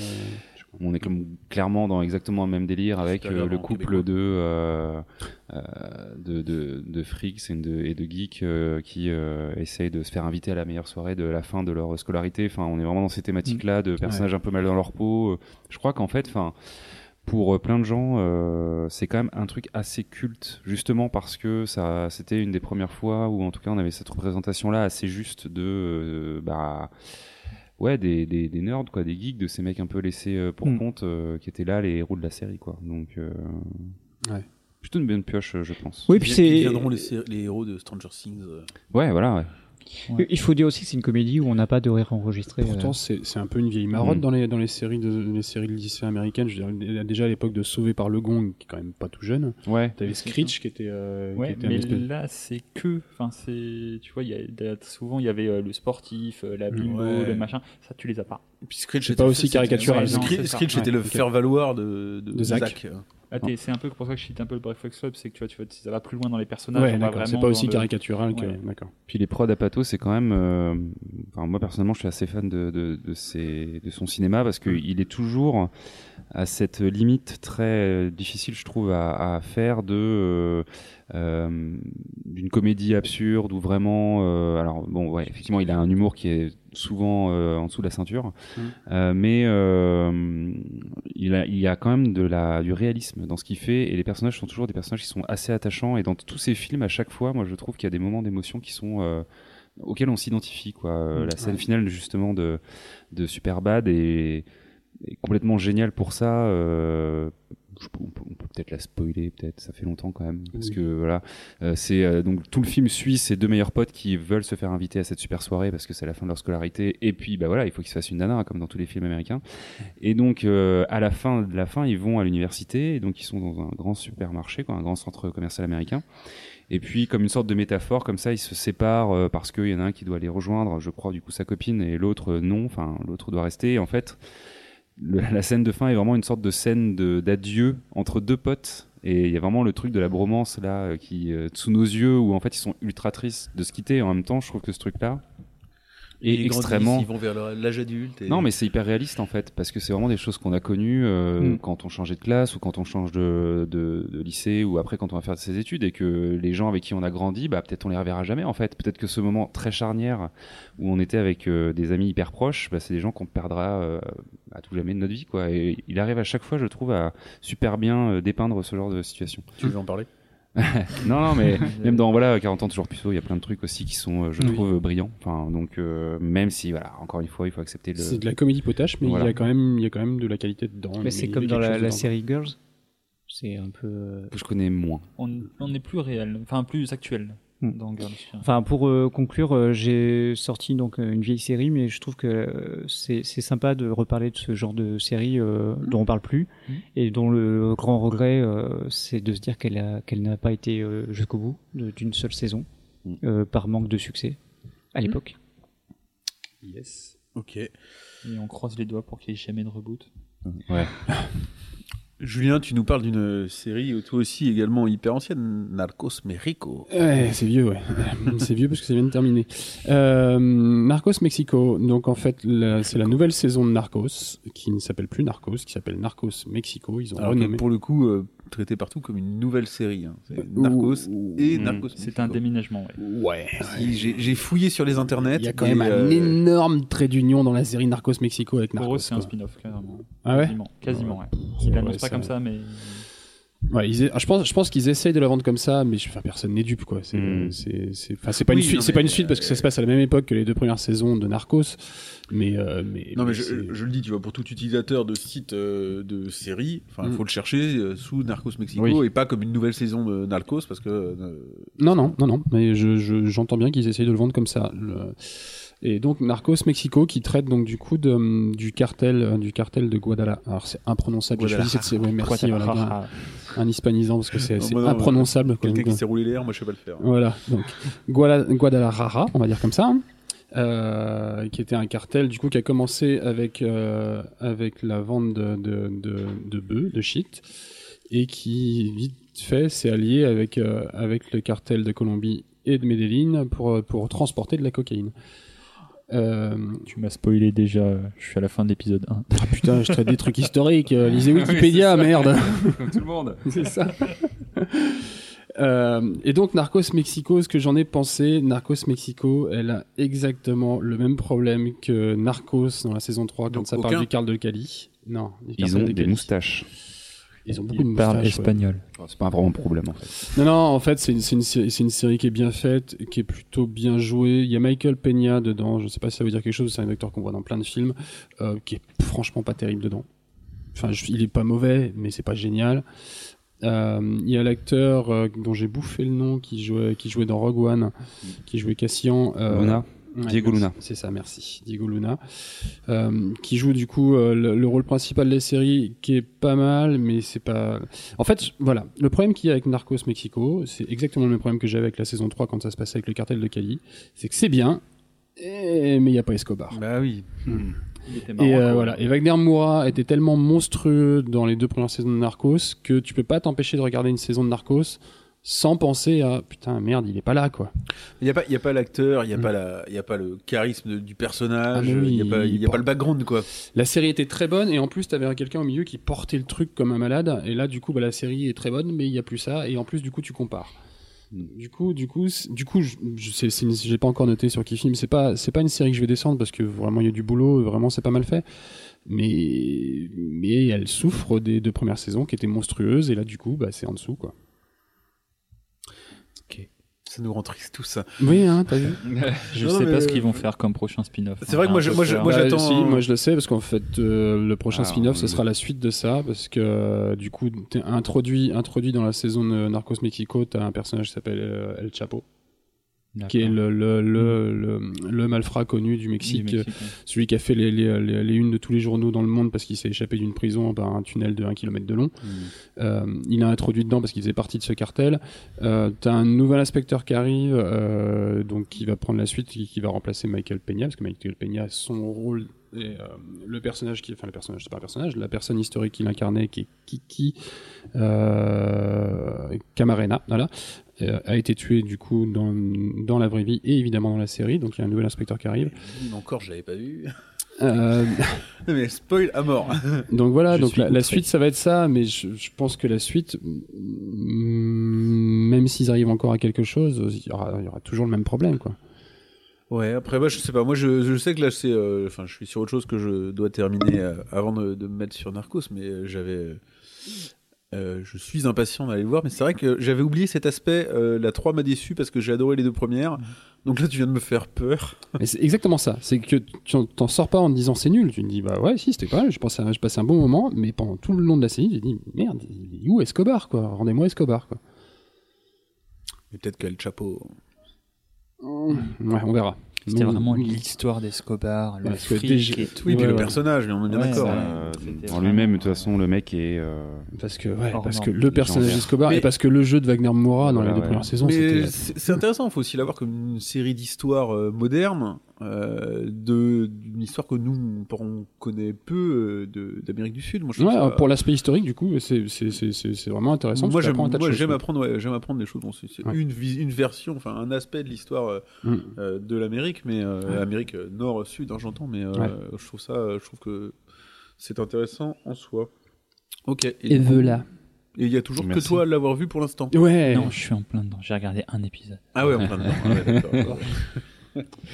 ça marche. Eh ben, ça tombe bien. C'est à toi de parler. Et tu nous parles de roulement de Bodyguard. tambour, David Budd, un vétéran de guerre héroïque et instable, est engagé comme garde du corps par la police londonienne. Chargé de protester Julia, protéger pardon, Julia Montag, secrétaire d'État à l'intérieur, dont il méprise profondément la politique, Budd se retrouve partagé entre son devoir et ses profondes convictions. Toutoum. Voilà. Donc c'était le toutoum de Netflix, hein, si je le faisais mal. T'as vu qu'ils ont Euh, fait une vidéo de 10 minutes de tout tout Oui, et il faut regarder à peu près à 5-7 minutes, il y a un code secret pour avoir plusieurs jours de Netflix gratuit C'est vrai? Dans la vidéo. Et Plusieurs ouais, jours? C'est un code secret. Plusieurs jours ou plusieurs mois? Non, Plusieurs c'est- jours, c'est C'est un mois, je crois. D'accord, ok. Ou un, Un ou deux- mois. un ou deux mois. Bref. deux, trois jours de Netflix gratuit. Et ça met, euh, enfin, bref, ils ont fait un petit, un petit truc marrant. Donc, je vais parler de, de Bodyguard, euh, donc produite et diffusée dans un premier temps par la BBC et ensuite, enfin pour le Royaume-Uni et ensuite, une fois la diffusion faite à la télé, sur Netflix pour l'international. Alors, euh, c'est juste rediffusé sur Netflix. C'est pas, enfin, c'est pas version La Casa des Papel. Non, c'est non, non, non, remasterisé quoi. Non, non, c'est production BBC. Comment Bodyguard surfe sur la vague des séries d'action et d'espionnage, euh, un brin complotiste, on peut dire en quelque sorte. Euh, dès le premier épisode, dès qu'on voit les personnages, on a forcément une pensée, à une, cer- une pensée pour une certaine Carrie Mathison, clairement de la série Homeland. Euh, le premier épisode, on est là, ok, on part sur un, je sais pas, pas sur un remake, mais on part sur un, un doublon. Et en fait, la comparaison va s'arrêter dès le début du deuxième épisode. On est sur un rythme comme toutes les dernières productions BBC, peu d'épisodes, rythme super cadencé, un coup rapide, un coup lent, un coup rapide. On s'ennuie absolument pas. Il n'y a pas de scène inutile. Et surtout, on découvre, pour ceux qui ne connaissaient pas, mais là vraiment en tant que personnage principal, un Richard Madden, qu'on a connu dans Game of Thrones, la famille des Stark. King of the North. un, un Richard Madden impérial. C'est vraiment, on part sur un personnage assez caricatural dans ce genre de, de série, avec des faiblesses au niveau familial et une force dans son, en tant que métier, en tant que bodyguard. Mais il apparaît vraiment au cœur de la série. Il a des, des plans séquences en plein cœur de Londres qui sont vraiment impressionnants. Il prend toute la lumière, il prend tout, toute la série. C'est vraiment, vraiment prenant. Je crois que j'ai, ça fait très longtemps que je suis pas resté devant un épisode, c'est le sixième, le dernier de, de la saison, euh, à regarder mon écran comme ça, bloqué, en disant qu'est-ce qui va se passer, qu'est-ce qui va se passer, qu'est-ce qui va se passer. Euh, ça faisait bien, bien, bien, bien longtemps. C'est, c'est typique série euh, BBC, anglais, la lumière, le, les tout petits points d'humour. On est à fond dans le, l'action politique londonienne. C'est vraiment, vraiment bien. La preuve, euh, ça devait être qu'une seule saison. Ils partent pour une deuxième. Donc c'est, un carton. Euh, en, en- au Royaume-Uni, euh, c'était diffusé le dimanche soir. Il n'y a aucune chaîne qui pouvait rivaliser. C'était vraiment le, tout le monde regardait ça. C'était vraiment énorme. Et bah, je me suis permis dans mes notes de noter euh, last but not least parce que c'est vraiment un point qui peut être important. C'est très certainement la production qui fera que Richard Madden sera le prochain James Bond. Je sais pas si vous l'aurez entendu ici ou non Hmm. mais il est, il était cité dans les listes et je pense qu'avec cette, euh, Ouais. avec Bodyguard, Ouais, il a vraiment gagné, gagné, gagné beaucoup de points. Mm. Juste pour une scène, je pense. T'as pas l'air euh, de Dernière saison, il apparaît, euh, enfin bref, je vais pas spoiler, mais il apparaît un peu couvert de sang, plein milieu d'un Londres, etc. C'est assez prenant. 28 jours plus tard. Non, peut-être pas. Non, c'est vraiment, c'est un peu différent, mais euh, on, peut retrouver la lumière qu'il y a et les, enfin, le décor forcément c'est milieu de Londres, Alors, mais Ils ont eu les Le- autorisations pour filmer dans Londres. Hmm. Ah oui, mais c'est pas. euh, Enfin. c'est euh, c'est anglais. Enfin, Oui, puis est- c'est. Non, mais c'est. J'étais en train de faire un parallèle avec 28 jours plus tard et Londres vide, mais là, vide. il y a, Londres n'est pas vide. Voilà, il y a un peu de monde. Et il y a quelque chose à voir avec le film éponyme ou. Absolument pas. Si ce n'est que Non, le, si ce n'est le métier. Petite chanson peut-être quand même à un moment donné non, mais c'est bizarre parce que. Enfin, que ils, ils auraient pu vouloir s'en. Enfin, c'est. Enfin, Bodyguard, Ah non. c'est quand même une- un film qui est connu, donc ils auraient pu vouloir s'en éloigner Absolument justement. C'est vraiment très. On est 30 milieux. Il n'y a pas de Parce romantisme. que moi, euh, c'est c'est le, le truc qui m'a freiné quand j'ai vu la, la série. Je fais Bodyguard, je fais enfin super. je, je euh, pense sincèrement qu'ils ont dû se faire des réunions à s'arracher les cheveux là-dessus. Mm. Je les vois bien. Parce qu'en effet, tu y penses, mais. Ouais, mais je suis d'accord avec Guillaume, hein, c'est pour ça que j'ai pas regardé. quoi. Ah non, non, mais Tu dis, ah non, mais le Oh, remake série d'un film de. C'est quoi, 96 Je sais pas. Le pitch est pas exactement le même quand même. Non. Ah ouais, non, non. Il n'y a pas Ah, Il y a de. Bodyguard il y a une nana et il se la tape. Ouais, Sauf qu'il y en a une à un moment donné c'est une politique et l'autre c'est. Euh, Ah Parce que là, on est vraiment- C'est histoire de le pas sans, trop spoiler, il y a un vrai complot politique euh, actuel avec des terroristes. Enfin, bref, il y a un vrai truc. On est loin de la romance autour d'un truc. Ok. Non mais, euh, enfin, t'as déjà dû mettre une critique sur qui film, Oui. accompagné d'une bonne note euh, qui J'ai mis 8 sur 10. Voilà. C'est une production BBC. Yes. qui m'a, qui Ça, m'a, fait dire que je regarderais. euh, Julien, t'as pas regardé aussi Si, Si, oui. c'est ça. oui. Et tu en as dit Et j'en ai dit que que c'était pas c'est pas c'est pas une série qui révolutionne le genre. Il y a Ah rien, non, de- il y a, absolument il y a pas. absolument rien de nouveau. Tous les trucs, tout tout tout est connu. Mais euh, c'est juste que bah en effet c'est du boulot BBC donc c'est bien fait, c'est bien joué, c'est bien rythmé. Je redis le mot pardon. Euh, c'est bien réalisé. Il y a il y a il y a pas il y a pas de défaut donc euh, donc ça marche bien. Mais t'as pas l'air transcendé non plus. Non, je suis, je suis pas transcendé dans le sens c'est pas c'est pas une série dont je vais me souvenir en 10 ans et dans 10 ans je vais me dire putain faut que je la remate ça fait longtemps que je l'ai pas vue c'est génial quoi. Non, par contre quand je l'ai regardé j'ai vraiment passé un bon moment et j'ai pas j'ai j'ai- j'ai j'ai pas trouvé de, de défaut particulier à lui reprocher quoi. Donc une fois que tu as l'histoire, ça te sature un peu. Comme il y a 6 épisodes, si tu veux, Ouais, tu sais ça- rapidement euh, pour se la refaire. euh. Ça marche. Ok, très bien. Guillaume. J'enchaîne avec une autre série effectivement euh, qui est donc Norsemen, euh, petite série norvégienne euh, que j'ai découvert évidemment sur Netflix. Euh, complètement par hasard. Tout à l'heure, on parlait de ces séries euh, ou de ces films qu'on découvre sans trop euh, en attendre. Euh, je pense que là, c'était clairement le cas. J'en avais jamais entendu parler. Je... C'est peut-être même une des premières euh, séries que je sur lequel, enfin que je regarde sur Netflix en mode vraiment presque aléatoire. Euh, parce que d'habitude j'y vais plutôt pour chercher un truc en particulier Euh, et euh, bah, j'ai j'ai été plutôt satisfait de, de cette découverte. Euh, donc c'est une série, euh, je l'ai dit, euh, norvégienne. On va être plutôt dans quelque chose de d'historico-comique, historico-humoristique. Euh, deux saisons de huit épisodes. La dernière est sortie euh, très récemment, là, en octobre euh, 2018. Et euh, sa deuxième saison, ouais, tout à fait. Et ça- elle date de quand la saison hein Euh, elle est sortie en 2017. euh, alors il y a une petite subtilité en fait, c'est que cette, euh, alors c'est une série qui a été créée en 2016, mais elle a été tournée et j'ai trouvé ça assez dingue comme anecdote d'ailleurs, simultanément en norvégien et en anglais. C'est-à-dire que les acteurs ont dû faire deux fois les scènes à chaque fois. Euh, donc du coup la série est en anglais et pas en norvégien, sous-titré français évidemment. Mais ce qui est cool c'est que ça leur donne un vrai bon accent à couper au couteau parce que bah, ils sont norvégiens de base quoi. Euh, donc première saison euh, en Norvège 2016 euh, et sur Netflix en 2017 et donc la deuxième saison euh, début euh, enfin, 2018 là en octobre. Et euh, ça raconte l'histoire d'un petit village viking au 8e siècle voilà. Euh, tout simplement. Euh, Qui juste- parle anglais. Euh, bah voilà, il parle anglais, mais si, alors je pense que vraiment, si on veut pousser le détail, on la met en norvégien, et puis euh, voilà, on va se rapprocher d'un dialecte qui pourrait être euh, un dialecte. mais alors, j'y reviendrai parce que je trouve que la reconstitution est un, des points forts de la série. Juste pour resituer le truc, parce que ça, c'est quand même un univers un, un petit peu particulier, parce que comme je l'ai dit, c'était comme une série humoristique. Quelques personnages assez, assez, euh, enfin les personnages principaux qu'on on suit euh, vont être euh, donc, Arvid, qui va être le, un petit peu le, cliché du valeureux guerrier, mais qui a de l'embonpoint, sauf que pour lui c'est pas de l'embonpoint, c'est juste qu'il est très cambré et donc il est fatigué que les gens lui disent qu'il est gros. Froya, c'est la, la femme viking qui suit les hommes dans les pillages, parce qu'on sait, les, les vikings aiment piller, notamment en Angleterre, et viole allègrement les moines qu'elle croise jusqu'à se faire des colliers avec les pénis de ces messieurs. Euh, on retrouve aussi Kark, euh, l'esclave affranchi, qui euh, finalement est revenu parce que finalement il trouvait que c'était mieux d'être esclave parce que non, le, le monde moderne ça l'angoissait, tout ça, ça, ça allait trop vite. euh, donc euh, lui il aime bien rendre service aux gens, donc finalement il est revenu puis il est toujours esclave. Euh, premier épisode, il manque de se faire euh, sacrifier, hein, voilà, mais le mec est une- hyper sympa, c'est une crème. Et euh, Orm qui est le frère du euh, qu'on découvre en tant que frère du, du chef du village et qui est juste un bijou de malaisance sociale. C'est-à-dire que c'est le mec vraiment, tu sais, que tu vas être en train de discuter avec tes potes et puis tu vas te retourner, il va juste là au-dessus de ton épaule en train de rigoler à tes blagues, mais personne ne l'avait vu avant, quoi. En mode, euh, je suis copain avec vous, sauf qu'en fait, personne ne veut être copain avec lui. Donc c'est un peu cet univers-là.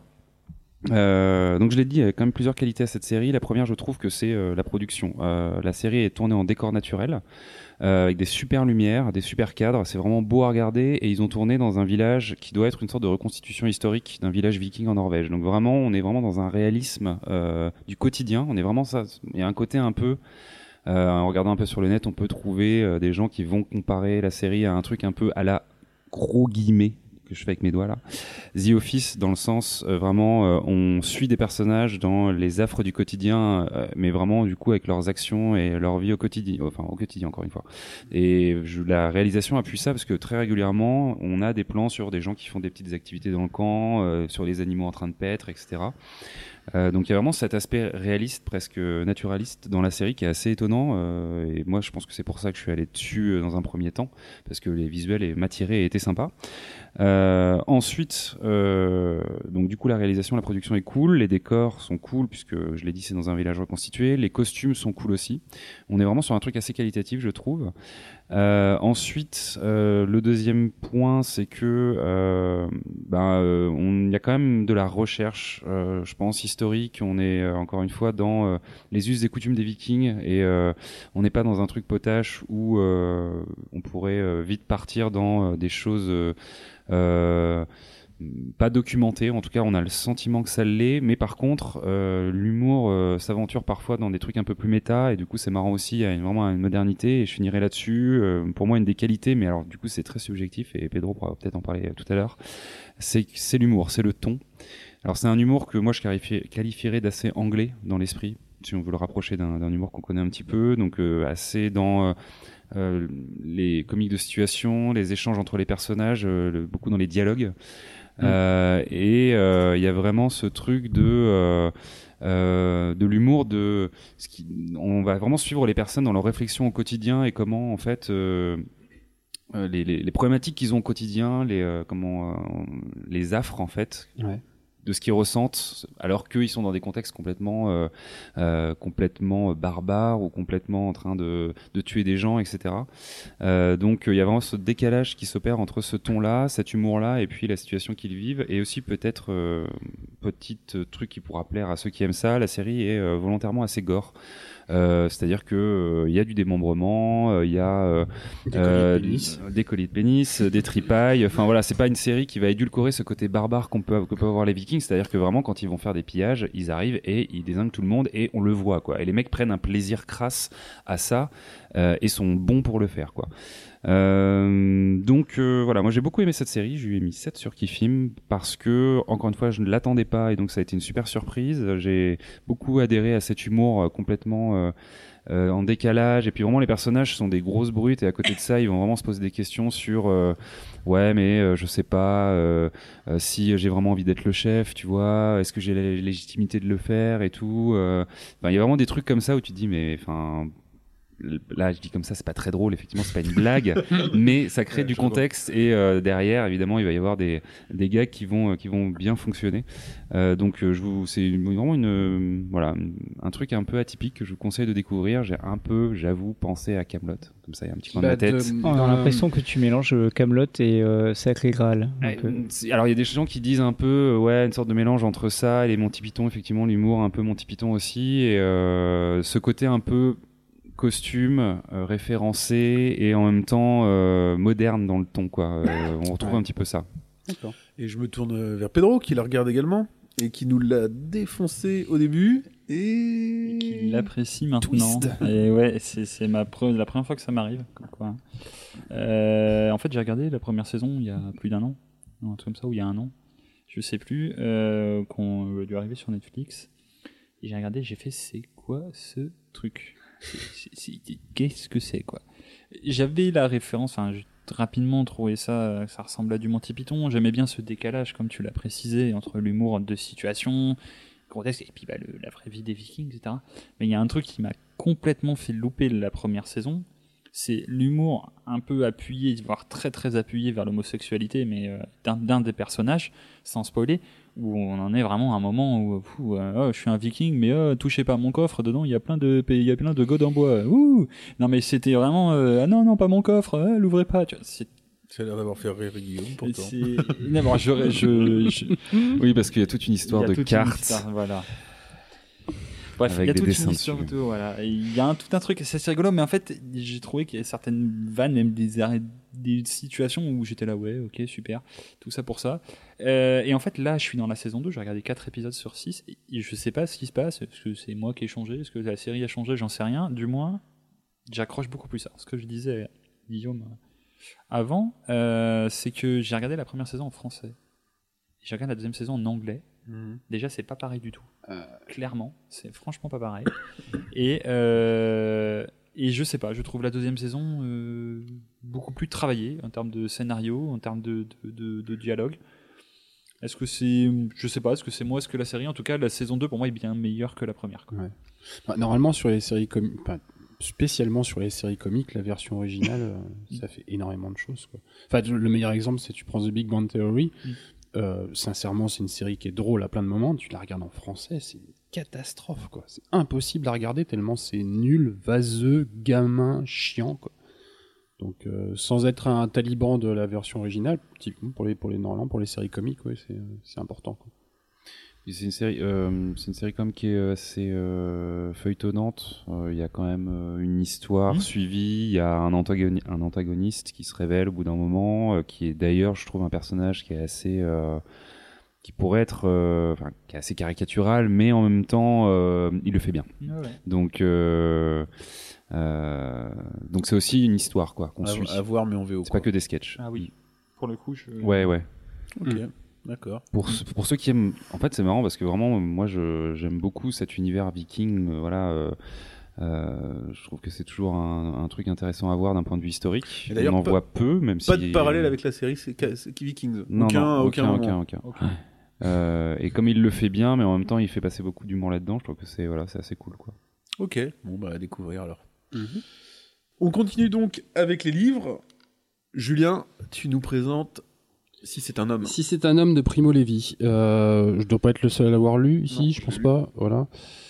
Pas lu, pas lu, pas lu, un, un seul l'a lu, d'accord. Et ce soir, c'est le truc où on ne présente que des trucs que personne n'a Ouais, grave, sans se concerter, c'est bien.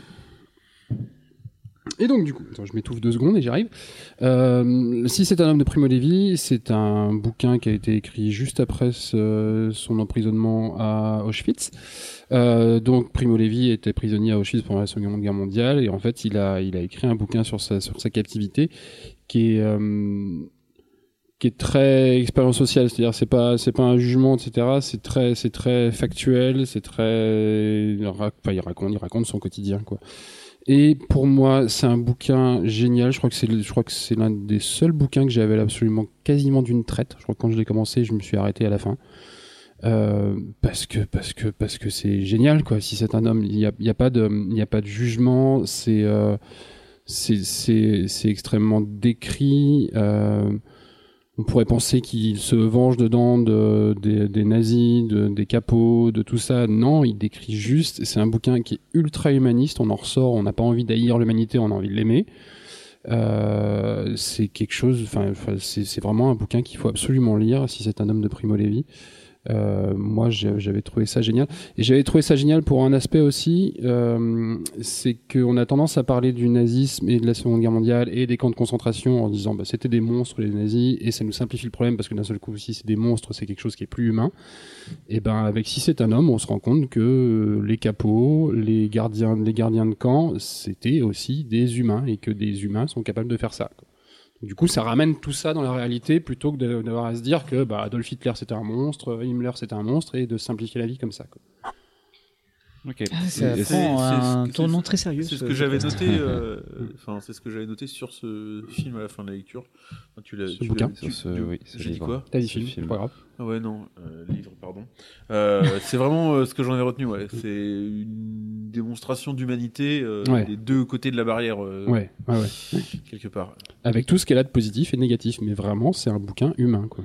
Et c'est écrit sous la forme un petit peu d'un roman ou c'est plutôt une sorte de journal de bord du coup C'est un peu plus comme un, c'est plus comme un journal. Il raconte ses journées et toute, euh, toute sa captivité. Et puis les, les- enfin, évidemment, il fait pas jour par jour après jour, mais il note. C'est un récit, en fait. Ouais. quoi. C'est vraiment un récit de ce qu'il a vécu, de son entrée à Auschwitz jusqu'à sa sortie. quoi. Ok. J'ai super envie de le lire. Ouais, non, vraiment, c'est vraiment. absolument à lire, quoi. Oui, puis ça fait partie euh, des grands classiques maintenant. Ouais. euh, J'ai un peu comme l'impression d'avoir loupé un truc. quoi. Surtout sur ce sujet-là, ouais. Mais euh, enfin, moi, je l'avais loupé, j'étais passé à côté, euh, et pourtant, enfin, je l'ai déjà dit à ce micro, euh, j'ai une grosse période où j'ai dévoré, notamment en termes de livres, tout ce qui se faisait, enfin, quasiment tout ce qui pouvait me tomber, passer sous la main en termes de Seconde Guerre mondiale, et j'étais relativement passé à côté de de celui-là. C'est euh, Julien qui m'avait dit non, non, mais euh, vas-y. Et depuis, euh, dans ma liste de livres à lire, j'ai rajouté pas mal de Primo Levi d'ailleurs, Ouais. euh, Mm. que je n'ai pas toujours, toujours pas lu, puisque j'ai, en ce moment, je dis rien. C'est la photo série, bien entendu. Mais, euh, C'est pas fait en mais il, encore. il a d'autres livres sur ce sujet-là d'ailleurs qui sont. Ouais. Ah, il en a écrit d'autres. Ouais, ouais, il faut. euh, Voilà pour si c'est un homme. Merci. Pedro, tu nous parles de Vernon Non, Subutex. C'est ça, exactement. Alors, tout doom pour la blague, mais c'est pas tout doom. Bientôt. Euh, eh ben non. Ah, C'est- C'était le, le bruit de Netflix là encore oui. Mais ça sera adapté. Tu le fais très mal quand même. euh, je sais pas faire le bruit de Canal+. Pardon, désolé. Je sais pas faire. Quel rapport? Ouais, c'est ça. J'allais avoir un truc un peu comme ça à l'ancienne, euh, avec le disque CD qui tourne là. Mm. Ouais, Ah oui, exactement. Je peux faire le bruit de la passoire aussi. Enfin, la- passoire. Bref. c'est ça. Mais de quoi on parle Vernon Subutex, ancien disquaire expulsé de son appartement, a en sa possession une auto-interview d'Alex Bleach, idole de la chanson française adulée par des millions de fans, mais qui a fini par casser sa pipe en s'endormant dans sa baignoire entre deux vapeurs de coke. L'enregistrement provoque la convoitise dans tous les milieux de la musique et du showbiz, mais pour le saisir, il faudra suivre Vernon dans son errance à chercher l'hospitalité chez ses anciens amis de l'époque glorieuse pour éviter les rues pluvieuses du Grand Paris. De cette errance, Virginie Despentes va dresser une liste de portraits fortement abîmés par la vie, dans une critique sociale rédigée clairement au vitriol, dans laquelle les mots liberté et nostalgie semblent être les vraies lignes directrices. Un peu comme si les années 80-90 n'étaient plus qu'un vieil Eldorado désabusé, et que la fureur des années 2000 avait tout écrasé sur leur passage. Chutant rapidement dans ces abysses, l'autrice va nous permettre à notre cher Vernon de Subutex de remonter la surface grâce au malheur de son entourage et d'une habileté sans faille. Tel un Tarzan, surfant sur les problèmes sociaux de sa génération de quarantenaire, Vernon de Subutex prouve en un millier de pages que tout ce qui brille dans notre société n'est en vérité centré que sur le nombril de célébrités éphémères. Je n'avais pas fait de critique sur Kiffim, mais c'est un peu ma critique euh, résumé. Voilà, espèce Euh, de critique en, en avant-première. Ah, là, tu nous as mis la pression quand même. Euh, comment donc en fait Vernon Subutex donc est, un- est une trilogie de, de Virginie euh, Despentes. Despentes. Pardon, excusez-moi. J'aime bien imaginer elle qu'elle s'appelle Despentes. Despentes. Je sais pas, je trouve ça sympa. Euh, donc voilà, d'une cri- d'une critique un peu sociale euh, d'un quarantenaire paumé Hmm. qui va complètement euh, chuter de, de son petit milieu et qui va euh, comment naviguer entre le showbiz euh, avec habilité et de l'aide un peu de de comment de ses amis ou de ses connaissances. Euh, c'est je je l'ai pas totalement fini, c'est pour ça que je l'ai pas encore noté et critiqué sur Kifim, sachant que moi je lis la version où il y a les trois bouquins dans le dans un Hmm. livre. Attends que les trois sont sortis, ils ont fait un petit un petit remaster. Mhm. Euh, comment c'est vraiment vraiment bien. C'est parfois un peu cru, voire trop, mais c'est Ah, C'est du Virginie Despentes. Voilà, c'est vraiment pour ça que j'ai parlé de vitriol, quoi. C'est un Mhm. peu, euh, un peu des fois, ouais. Pas un Ah, peu gratos des fois sur le. Si, un peu aussi. moi, c'est le problème que j'ai avec cette fille, c'est que je, enfin, elle fait ce qu'elle veut. et Je, j'ai pas de reproche à lui faire. C'est juste que des fois, c'est un peu gratos euh, ce ce qu'elle met dans ses films ou dans ses bouquins, quoi. Mais moi, c'est ça qui m'a plu en fait. Et ce qui me plaît encore, c'est que tu, tu vois le truc venir. Tu vois des fois que limite, elle, a- elle va même chercher le à rendre les choses encore plus compliquées pour que ça choque ou pour que ça marque. Ouais. Euh, pour que ça marche entre guillemets un peu comme si euh, ce qui est critique en fait elle s'en sert aussi pour écrire Mm.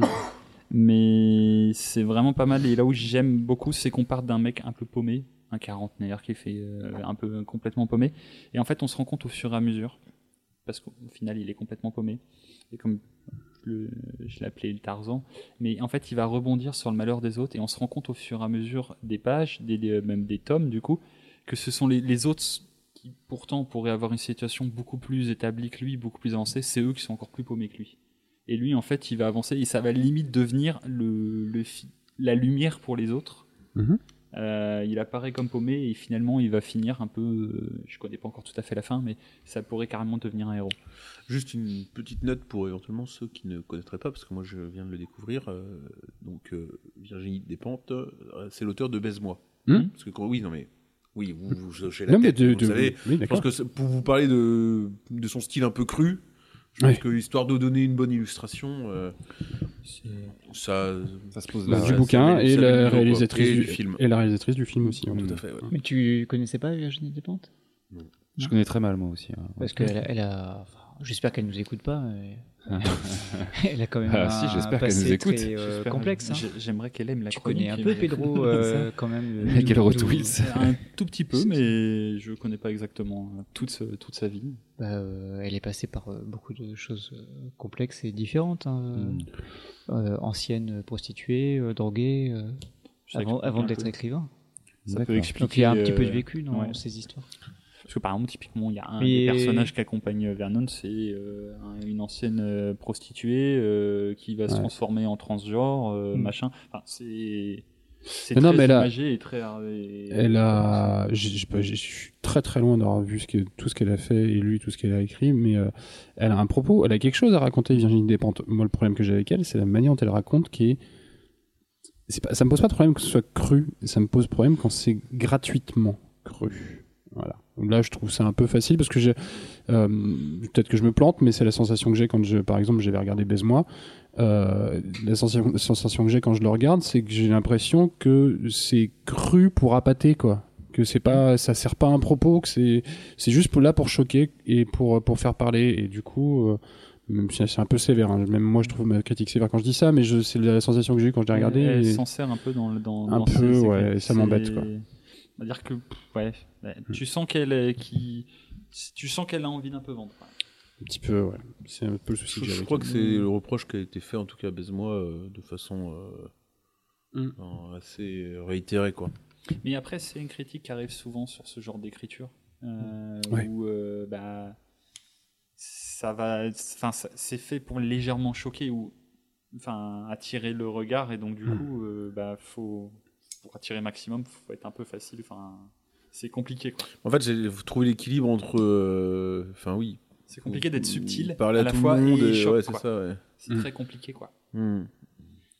Carrément. Alors par contre, euh, effectivement, ce que tu disais, ça va être adapté en série. Par Canal+, Ouais. suivi, euh, suivi par l'autrice. Et accompagné d'une grosse mauvaise nouvelle. C'est Romain Duris Ouais. dans le rôle. Et c'est là, moi, ce qui me fait très peur. Déjà, d'une, Ah parce, bah, que... parce que moi, c'est. Ah, vous êtes euh, anti-Duris Anti- euh, Ah, moi, cette table Bah, moi, déjà, rien que pour une Moi, je l'ai déjà dit euh, quand j'avais parlé de euh, dans la brume. Mhm.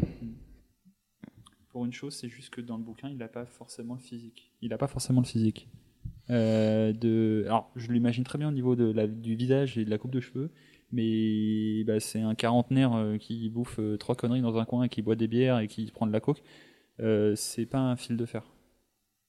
Donc- Mm. Enfin, moi, je le vois pas comme ça quand je le lis. Au Ok, début. ouais. Au c'est fur et à mesure de l'histoire, Il y a des, même des moments, il y a du... parce qu'il y a pas mal de du- rapports. Du riz en quarantenaire un peu abîmé qui boit, Oui. qui boit comme un trou et qui se drogue. euh, Je pense que ouais, ça. Surtout 20 ans après l'auberge espagnole, ça marche. Ouais.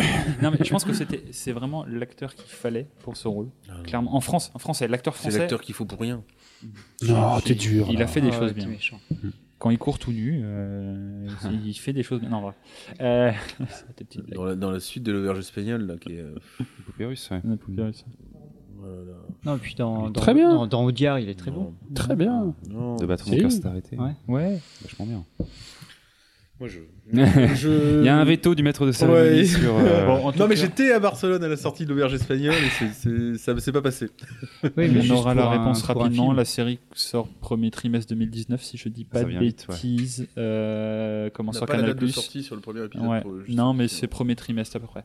Donc euh, ça va venir très rapidement. Bon, bah, j'attendrai de voir vos critiques euh, élogieuses pour, pour aller voir, mais sinon, On en n'a pas les attendant, non, il, faut- il m'en faudra beaucoup. mais je recommande le livre du coup. si, Euh, si Julien lui met plus de 8, euh, j'irai regarder. Ah, c'est Ouais, mais moi, c'est pas avec du risque que j'ai un problème. Quoi. C'est mort, il ne mettra pas 8. ça. Je le sais d'avance. C'est jamais arrivé. Si Si Oui. c'est un homme, tu lui as mis 10. Je vais lire le même, livre. même, je pense, euh, Fondation, euh, les robots, tout ça, j'ai dû mettre des. Non, non, j'ai dû mettre plus de. Si ça parle de science-fiction et de Mars, il met 10. Sinon, c'est plus compliqué. C'est pas vrai. Ouais, alors il n'y a pas trop de science-fiction, il n'y a pas trop Mars euh, dans Si c'est un homme. C'est vrai. Bon, et de camps de concentration. Bon, bah, tu, tu, me, tu me prêteras euh, vers notre sujet. Je pense mettre 8. D'accord. Je ne l'ai pas mis encore parce qu'il me reste encore 150 pages à lire sur les 1000. Fais un Mais effort. je- Tu finis ce soir. Non, j'aurai pas le temps. Mais je pense que la fin de la semaine ou ce week-end, je le fini. Je te rends ton auto-béné et je t'emprunte ça. C'est à se demander si les gens ont un boulot ici. Pourquoi Un quoi? Un, un travail. Alors non, mais le, le mec, le mec qui t'a dit ça, il est jamais au boulot. Donc euh, il, finit à- il commence à 14h, il finit à 16h30. Donc, C'est la euh, Startup oui. Nation. hein, On travaille quand ça. on veut. Guillaume, Oui, tu nous parles Bonsoir. des ogres dieux. tout à fait. Je vais vous parler, euh, une fois n'est pas coutume, de bande dessinée. Et du coup, je m'éloigne très euh, rapidement de ce micro pour vous les, vous les filer. Heureusement que, heureusement que Julien est là pour nous parler de, de livres, quoi, parce que sinon on parle que de BD, quoi. Bah, attends, J'ai euh, parlé d'un livre. Mais Parce que c'est bien, les BD. On n'en parle C'est pas assez. BD. euh. Bah non, c'est un livre. 1000 pages. Une page, une grosse BD. non, quoi. non, c'est un livre. Il y a eu Virginie Despentes. J'avais décidé que c'était une BD. Ah oui, tu c'est l'as- vrai. Tu l'as pas précisé Non, c'est un livre. C'est un livre. Virginie Despentes. Euh, alors, du coup, je vais vous parler effectivement de euh, la saga des ogres dieux, euh, qui n'est pas le titre euh, de la BD, qui est vraiment le titre de La saga. Voilà, de la saga, de, la série de trois tomes qui existe pour l'instant.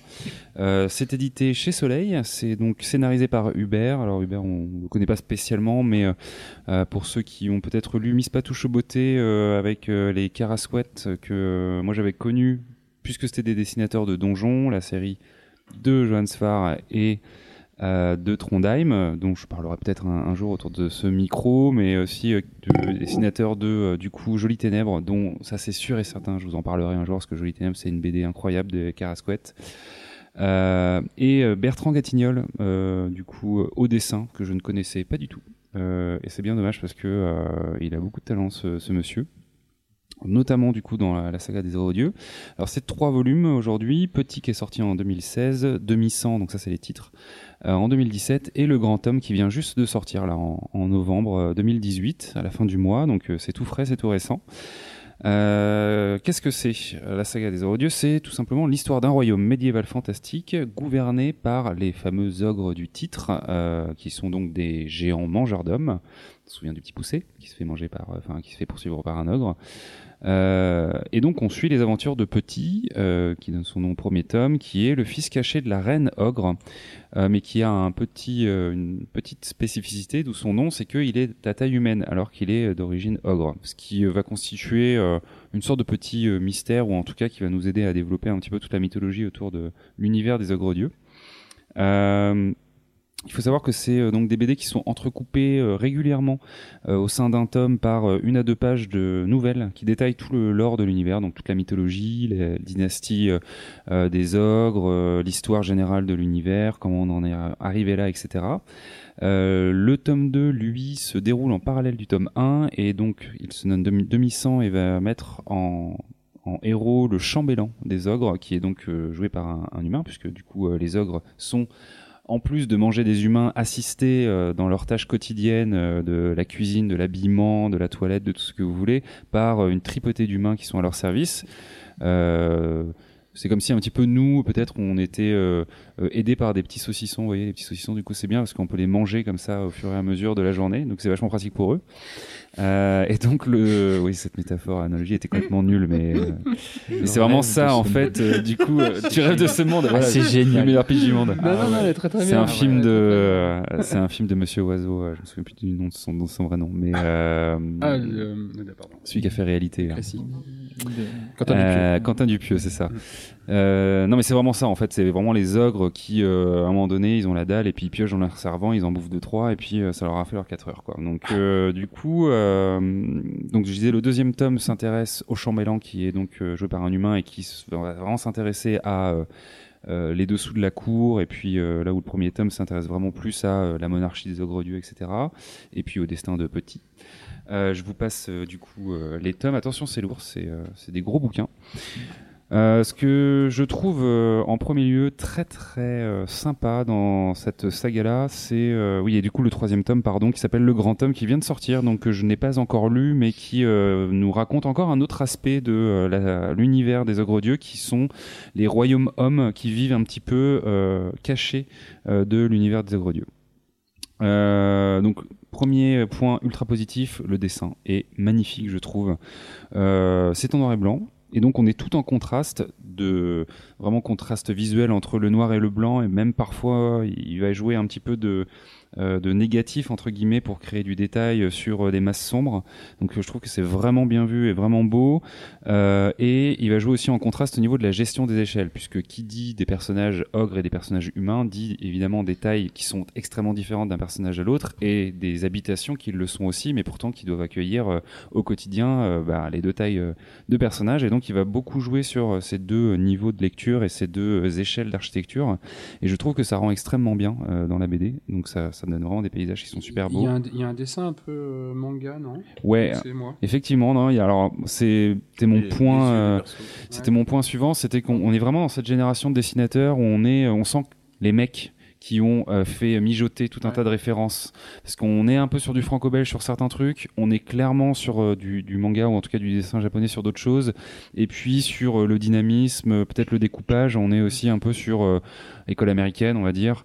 Euh, on en avait parlé dans un précédent épisode euh, de euh, ces jours qui disparaissent où c'était pareil, on était vraiment sur un trait qui n'était pas vraiment du franco-belge classique, mais pas non plus du, du, japonais ou, ou de l'américain. On est vraiment sur cette génération de dessinateurs français qui ont vraiment réussi à faire, à ingurgiter toutes ces références, qui ont à peu près nos âges, hein, donc qui ont eu la même culture que nous et qui aujourd'hui du coup dessinent d'une manière assez débridée et empruntant à diverses cultures. Donc je trouve ça vraiment vraiment cool.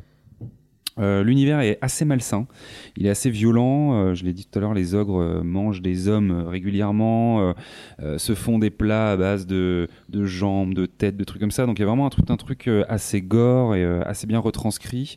comme ils vivent plus ou moins en autarcie, évidemment, il y a la consanguinité entre eux, donc ils sont tous plus ou moins un peu bêtes, hormis vraiment les, chefs, on va dire, les rois. Donc il y a vraiment en plus ce côté de bêtise crasse un peu dans euh, ces gouvernants euh, qui euh, ont des décisions à l'emporte-pièce et qui du coup règnent d'une manière assez stupide.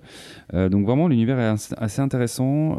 L'histoire générale très humblement parce que encore une fois voilà il fallait le faire hein, et pas folle c'est à dire que vraiment l'histoire qui lit les différents tomes est pas folle, mais euh, l'univers qui est déployé, qui fait vivre cette histoire-là, est euh, vraiment euh, super intéressant et super original, et c'est ça qui donne, je, trouve en tout cas personnellement, tout l'attrait du truc.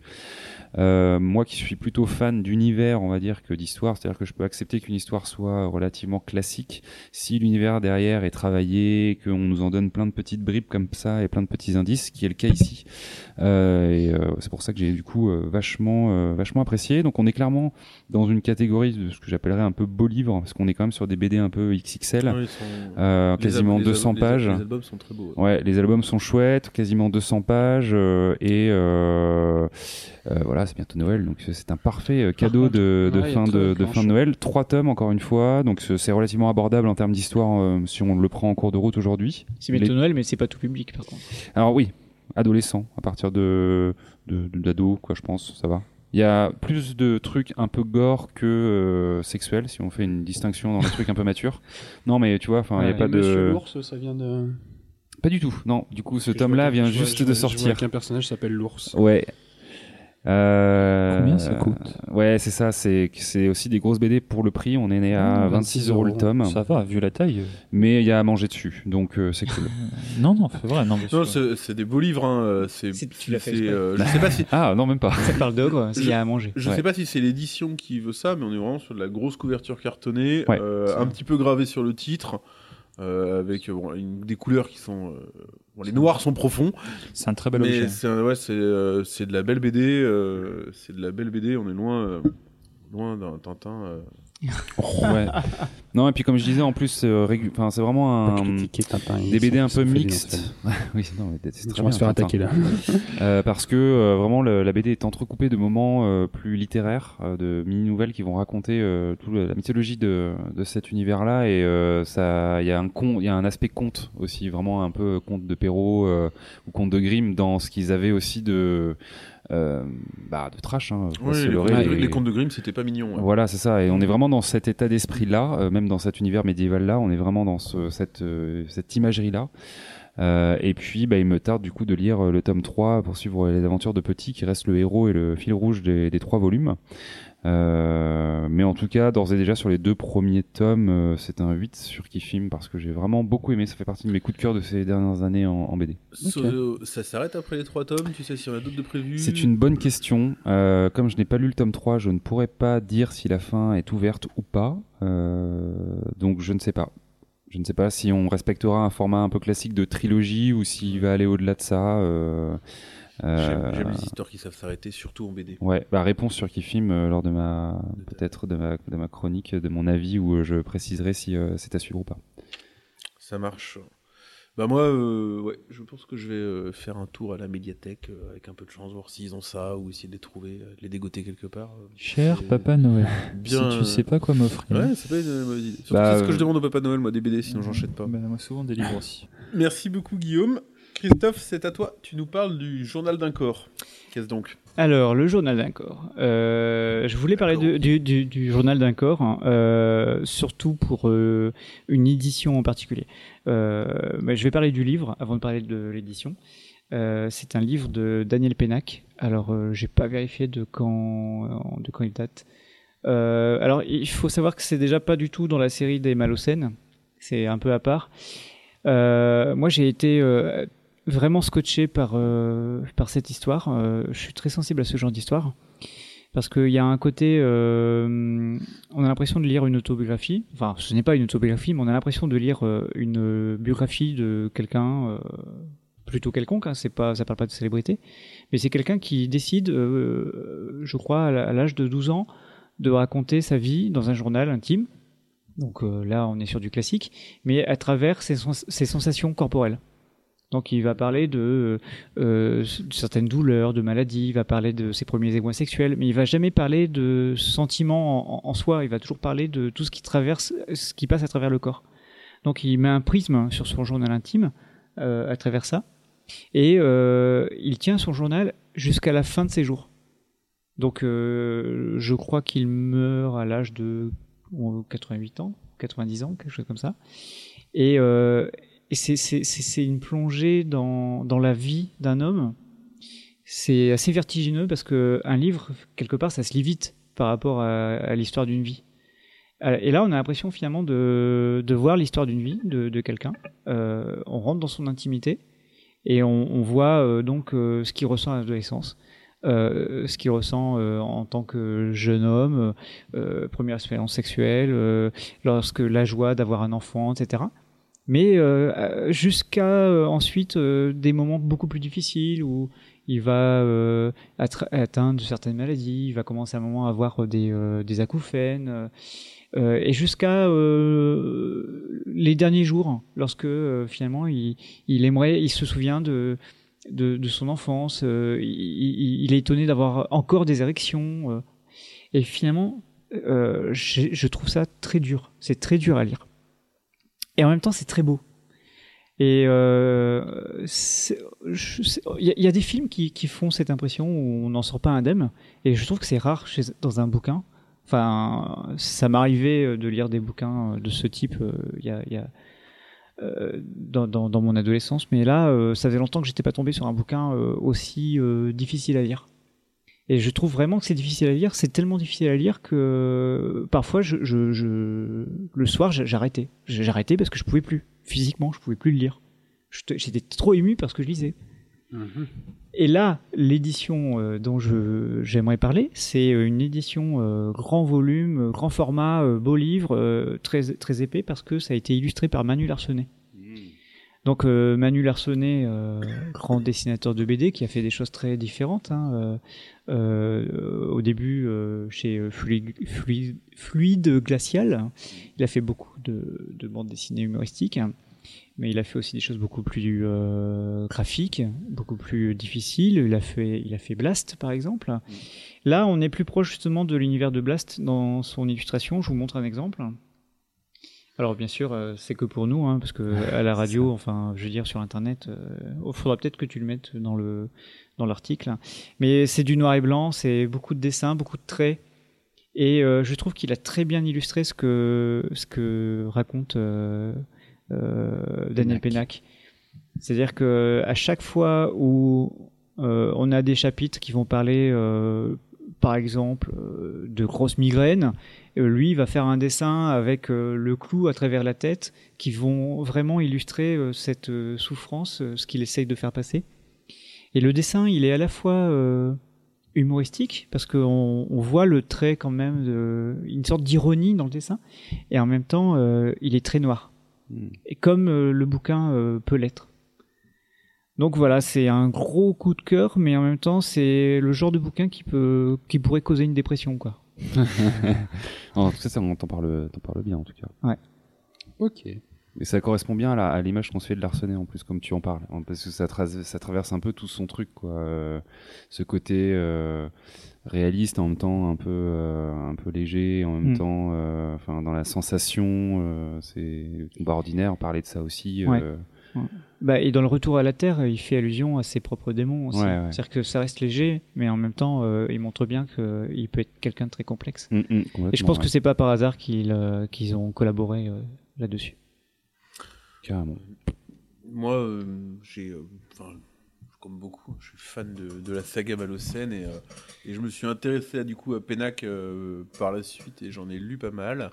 Mais, euh, mais là, non, pas du tout. Ça ressemble au bouquin de Pénac que j'aime pas du tout en l'occurrence. euh, il en a fait un ou deux euh, comme ça qui sont plus. euh, Mais tu l'as pas lu. Non, non, je l'ai, ben non, je l'ai pas lu, mais je te dis, là, de, de le ressenti, j'aurais tendance à catégoriser les livres de Pénac en deux, catég- en, en deux, deux catégories et Léger et pas léger. Celle-là tombe pas, euh, pas dans la bonne, ouais. C'est, euh, Ça a pas l'air du tout d'être mon trip. je vais clairement pas essayer. Voilà. Bah moi, ça m'a donné envie. Je pense que. Pourquoi pas? Non, mais franchement, euh, c'est assez rare, les, comme tu l'as dit, les œuvres qui te provoquent euh, un, un choc, euh, qui te bouleverse. Donc, euh, c'est intéressant, je trouve, de s'y confronter. Après, euh, Et- je tâcherai de ne pas tomber en dépression. Sachant que c'est du Pénac, il n'y a rien d'autobiographique dedans. C'est, euh, Non, il est pas mort. Non, mais on sait, on sait qu'il est pas mort, mais euh, Pénac, globalement, quand il écrit, il écrit, euh, il écrit beaucoup sur, il a, enfin, il a beaucoup, il écrit beaucoup sur euh, sa famille, sur son père, notamment sa sais. relation avec son père, etc. Donc euh, Non, mais par contre, euh, il euh, il l'écrit euh, euh, à travers des, des lettres. Euh, c'est des lettres. euh, Enfin, les chapitres sont ouverts par des lettres euh, venant de la fille du personnage principal. Et en fait, euh, je me suis pas, euh, j'ai pas approfondi le sujet, mais ça donnait l'impression que c'était réel, que c'était, euh, euh, que ça venait d'une histoire vraie en fait. Mhm. Ouais, il y a quand même un peu de syndrome père-fils, euh, père-fille là-dedans. ok, d'accord. Euh, très bien. Ça clôt euh, notre chapitre livre. Et nous passons. Livre et BD, donc Livre, littérature. livre BD, mais livre en général. La BD est un, est un livre. Euh, euh, il nous reste les jeux de société. Eh bien, c'est moi qui vais prendre la main. Et je vais vous parler euh, de quelque chose dont je vous ai déjà parlé. Ah bah d'accord, le mec recycle. Ouais, je recycle. Et oui, sauf que j'en ai Mais comme personne s'en souvient, Non, Ah bah c'est bravo, ça. Et, mais peut-être que ça va vous souvenir. J'ai pas encore donné le titre. Comment tu peux affirmer ne pas t'en souvenir? Parce que t'en as déjà parlé, tu dis. Oui, mais j'en avais parlé en fin d'un podcast où on avait fait un petit tour de table sur le Ah, sujet de oui. Non. euh, non sur le sujet de qu'est-ce qu'on attend. Et moi, je vous avais dit, bah voilà, euh, je viens de me commander un jeu sur Kickstarter. Un jeu avec de la réalité virtuelle. Et voilà. Et euh, donc, qu'est-ce que Ah. j'attends? Je l'attendais et je l'ai reçu. Donc, je vais vous parler de Chronicle of Crimes. Chronicles of Crimes. Ah oui, c'est Pour vrai les, pour les bilingues. hein. Ouais, pour, les, pour les bilingues anglophones. ouais. Euh, Voir un texan. donc, qui est un jeu, euh, un jeu d'enquête. Donc, comme il y en a beaucoup en ce moment dans le monde du jeu, c'est assez la mode. Donc, jeu d'enquête colla- collaboratif euh, de 1 à 4 joueurs, parce que rien ne vous empêche de faire une enquête euh, tout seul, euh, à partir de 12 ans et euh, est publié par euh, Lucky, euh, Lucky Duck Games. Donc, le. Hop, je, vous le, je vous le résume euh, rapidement. Donc, vous allez avoir euh, une, vous êtes une équipe d'inspecteurs. Vous allez avoir une équipe, euh, une enquête à mener. Euh, on va, par exemple, vous convoquer sur la scène du crime. Et vous, à partir de là, vous allez devoir en fait collecter des, c'est logique, hein, collecter des indices, euh, interroger des suspects, interroger des témoins, mais aussi aller interroger euh, peut-être euh, la famille d'un suspect ou un tenancier de bar qui connaîtrait quelqu'un, qui connaîtrait quelqu'un qui a vu le loup, ce genre de choses. Donc jusque là, on est, c'est assez classique pour un jeu d'enquête. La nouveauté, c'est qu'en fait, il y a très très peu de matériel, parce que quand on va vous dire, bah voilà. Euh, il y a eu, il y a eu une, une jeune femme de tuer euh, dans le parc. Hop, euh, allez au parc et menez l'enquête. Donc vous arrivez, vous avez une carte parc, vous avez votre smartphone, votre smartphone, Smart Buzz. et, et en fait vous allez, il y a, il y a des QR codes en fait sur toutes les cartes, et vous allez donc flashouiller le QR code de la carte. Et à partir de ce moment-là, vous avez 45 secondes. Alors en euh, réalité virtuelle, c'est euh, relativement réalité virtuelle, euh, pour explorer la scène. Donc vous mettez vos, des petites lunettes euh, 3D tout cheap qui sont fournies avec le jeu. Euh, Si vous l'avez pris sur Kickstarter comme moi, euh, pour vous mettre la scène de crime devant les yeux, et vous avez 45 secondes pour la décrire à vos équipiers. Donc vous dites bon voilà, il y a un cadavre euh, au bord de l'étang. à côté, on voit des seringues, on voit son sac qui a été vidé. Tiens, il y a un nounours, il y a des grosses traînées de sang. voilà, vous essayez de décrire un peu comme ça tout ce qui se passe. vos équipiers vont prendre des notes, etc., etc. Puis au bout de 45 secondes, vous allez débriefer. Alors, si quelqu'un, enfin, si vous jugez que vous n'avez pas pu tout voir ou que voilà, ça a été trop vite, quelqu'un d'autre peut reprendre le téléphone et dire, dire, moi, je vais explorer la scène de, de crime aussi. C'est souvent nécessaire, mais on s'en rend compte souvent tard parce qu'on se rend compte que finalement, on n'a pas fait un 360 degrés Mm. et que du coup, il y avait un truc dans notre dos qu'on n'a pas vu. hein. Le tueur avec un couteau. Et, euh, et donc voilà, vous allez débriefer et vous allez dire alors attendez, euh, on a euh, on a par exemple bah voilà, on a tiens, on a on a des seringues. Bon bah des seringues, on va les envoyer au labo. Donc vous avez euh, une carte euh, analyse euh, expert en analyse machin, vous allez la flashouiller, lui flashouiller le code barre de l'objet et va vous dire bah voilà, dans la seringue, il y a tel produit, telle conception, ou vous allez flashouiller un couteau qui traînait par terre et va vous dire bah l'ADN, c'est tel ADN, etc. Vas-y. Quand tu dis flashouiller, c'est euh, via un téléphone du coup Ouais, tu Ok. flashouilles le QR Une code. application euh, Ouais, une application dédiée, ouais. Et donc, euh, donc voilà, donc on, on interroge des témoins, on interroge des experts scientifiques, et en fait, ce qui est euh, hyper bien fait, c'est qu'en fait, le jeu euh, évolue avec le temps qui passe. On gagne le jeu en résolvant l'enquête, bien entendu, mais surtout, on marque un score en fonction du temps que ça nous a pris. Et en fait, bah, chaque euh, témoin qu'on va interroger, chaque changement de lieu, chaque coup de fil qu'on va passer à un expert de la police, euh, va prendre du temps. Et ce temps, en fait, il est décompté sur un compteur dans l'application, de façon euh, pas en temps réel, mais de façon assez logique. Ce qui fait qu'en fait, bah, par exemple, euh, vous avez une enquête, il y a un témoin, donc vous êtes sur la scène du crime, vous l'interrogez, et le mec, en fait, euh, globalement, il a rien à dire. Puis vous, vous allez voir le, le psychologue, vous lui parlez de ce témoin-là, puis il va vous dire ouais bon il est un peu fragile, il aime pas genre parler en public. Et là vous vous dites tiens il y a peut-être quelque chose à faire. Bah, vous allez peut-être pouvoir revenir plus tard dans le jeu et aller chez ce mec-là pour l'interroger chez lui. Et en fait le, propos va pas être le même. Donc euh, si vous avez l'occasion de croiser voilà une quelqu'un que vous avez déjà interrogé dans un cadre différent, ou alors vous lui emmenez une preuve. Vous avez trouvé un couteau entre temps qui est potentiellement l'arme du crime. Le mec le matin il vous a rien dit, vous retournez le voir, vous lui mettez le, cou- le couteau sous le nez. Alors franchement, je vous le décris comme ça parce qu'on joue, on le ressent comme ça quoi. Enfin vas-y, retourne voir ce mec-là, on lui met le couteau sous le nez et on voit ce qu'il a à dire quoi. Et en fait, les gens, bah genre il va paniquer, puis il va tout d'un coup il va vous avouer que oui c'est lui, mais qu'il n'était pas tout seul et donc il faut encore aller un peu plus loin. Et en fait, euh, ça marche très très bien. Et on se retrouve euh, vraiment. Enfin, euh, la dernière partie que j'ai fait, on était, on donc deux enquêteurs. On, on, on, on, on s'est regardé dans le jeu aussi. Et on s'est dit, il nous faut un tableau avec des fils rouges, des pelotes de laine. Il faut qu'on fasse des traits. Et pour voir quel objet on a mis sous le nez de qui, quel lieu on a exploré, est-ce qu'il faut pas retourner à des endroits. Et, donc voilà, ça marche très très bien. Le jeu est donné pour euh, 60 minutes, euh, une heure et demie. Clairement, j'ai fait deux parties, on a mis deux heures à chaque fois.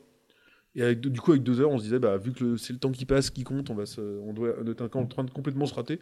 Et au final, non, on obtient euh, 90, 92 sur 100. Donc à la fin, on est quand même euh, content de nous. Donc, euh, donc voilà, vraiment une. euh, Ça a l'air mortel. ouais, Alors, j'ai pas compris comment tu interroges des personnes. Tu leur parles. Ouais, Non, mais c'est euh, pas des gens qui participent au jeu. Alors, ma première question, peut-être euh, pour euh, anticiper entre guillemets euh, ta question, Christophe, c'est enfin, ça c'est représenté comment quand tu regardes une Alors- scène? C'est en 3D, euh, en Non. mode jeu vidéo? Non, c'est c'est assez, assez. Je dirais pas cartoonesque. Enfin, c'est pas réaliste. Si D'accord. tu veux. C'est du du dessin. Ok. C'est du dessin un peu typé BD. Ça veut rien dire, hein, BD, il y a plein de styles, mais enfin, c'est pas, Oui, oui, c'est non, pas réaliste, c'est ouais. illustré, quoi. Euh, mais, mais ça marche, euh, ça marche très bien. Et du coup, quand tu es en face d'une personne, effectivement, comment tu Bah, en fait, Interagis euh, avec ça, c'est, t'interagis pas beaucoup. euh, c'est-à-dire qu'en gros, tu vas le voir et euh, tu vas, tu vas, y- en gros, tu lui dis voilà, enfin, tu dis je parle à cette personne-là et c'est l'heure, le lieu qui font, qui donnent certaines réponses. D'accord. Voilà. Après, euh, si tu veux euh, vraiment orienter la conversation, il faut lui amener, euh, il faut lui, Des il faut, objets. il faut lui amener des objets ou quelqu'un d'autre. Tu vas lui dire tiens, parle-moi. tu vois, tu dis bah tu vas flash, tu, tu es en train de parler avec quelqu'un, donc tu le flashouilles, ça te met en mode discussion avec lui, et là tu vas flashouiller la carte de quelqu'un d'autre et ça veut dire bah parle-moi de cette personne-là. Tu vas Hmm. flashouiller le couteau, c'est-à-dire parle-moi de cet objet-là. Et c'est du texte ou c'est audio? Non, c'est du texte. C'est du texte. C'est du texte. Et donc voilà, et donc toi tu vas, as un tableau avec tous les cartes indices que tu, que tu collectes et tu vas en écarter et en, en ajouter et tu vas changer de lieu pour euh, arriver à dire à la fin, à la fin c'est un cluedo pour dire voilà c'est euh, machin qui a tué. euh. À la fin en fait tu retournes voir le commissaire et le commissaire il dit ok. Et ce qui est assez bien fait c'est dans le, le- de, à la différence d'un cluedo, le, le commissaire il demande pas toujours c'est qui, avec quelle arme, à quel endroit, il veut pas toujours savoir ça. Euh, Il y a une enquête, il va te dire voilà, on sait que, on sait que potentiellement c'est lui, mais on veut savoir pourquoi. Ou là on sait pas du tout, faut trouver. Donc, donc vraiment non, c'est c'est quelque chose d'assez un, bel objet, enfin un, un bel un bel objet euh, assez euh, différent de ce qu'on peut avoir en termes de, de jeux de société et autres. Comment tu évites l'aspect euh, devant son écran euh, dans le jeu? Alors tu passes finalement assez peu de temps sur ton téléphone parce que tu as vraiment besoin de ton téléphone quand tu explores des lieux en fait.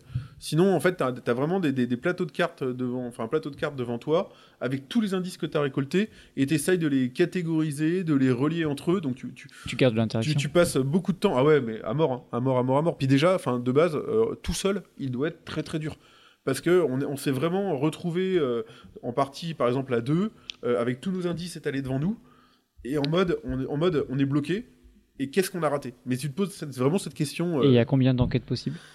Alors bah c'est euh, les jeux viennent de, de l'application donc forcément là où ils sont malins c'est qu'ils vont pouvoir sortir des scénarios sur l'application euh, comme ça. Et elles sont gratuites Euh, 0,99 centimes par scénario. si vous acceptez la Ah, promotion. même plus cher que ça, je pense. Euh, bah, moi, j'ai pris le pack, euh, gros big pack euh, Kickstarter, donc j'ai pas mal d'enquêtes déjà. A priori, chaque enquête, elle vient avec trois niveaux de difficulté, donc facile, normal, difficile. Voilà. Euh, a priori, quand tu l'as fait en facile, tu peux la refaire en difficile, c'est pas la même enquête. Euh, j'ai pas Mm. essayé encore ces choses-là.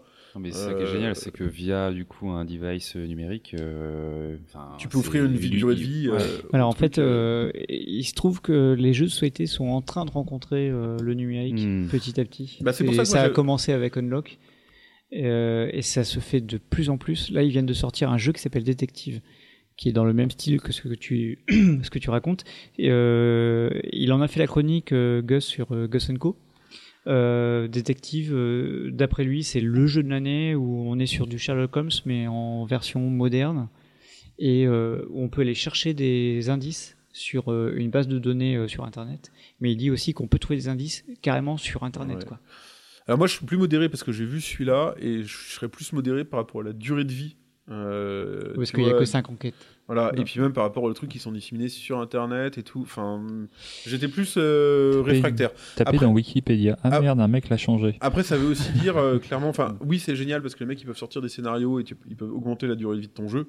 Aussi, il peut s'arrêter complètement demain si la boîte elle coule et, et compagnie quoi. Donc, t'as as un objet qui a une durée de vie qui est euh, variable, on va dire.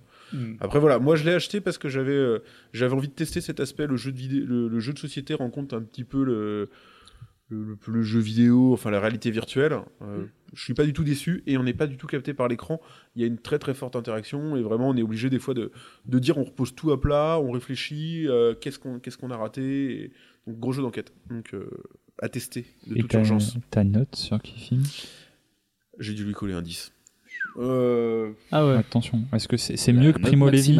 C'est mieux que Primo Levi ou pas? Alors moi, moi Privoli, Privoli, j'avais- Parce que ah, on se souvient qu'un 10 de Duke, c'est. On ne compare pas euh, les Ouais. choses entre elles. Alors, On ne compare rien à moi. Ça, ça ne saurait tarder, mais euh, Julien n'a pas testé encore euh, euh, Le jeu. Le jeu. Euh, et Primo Levi, moi je lui ai mis que 8. Donc euh, Oh, attention. C'est mieux que Primo Levi. c'est clair. Et je laisse la main à Christophe, tu nous parles de Robinson Crusoe? Alors, euh, Robinson Crusoe, euh, Aventure sur l'île maudite, hein, pour son nom euh, complet, c'est une réédition. J'ai fait l'acquisition de cette réédition, je suis passé à côté de la première version. La première version est sortie en 2013 chez Philosophia. Ça a été réédité là chez Edge cette année. Donc c'est un jeu collaboratif, encore une fois, on est sur un jeu à scénario un petit peu à la Andorre, dont on avait fait la, chronique ici une fois.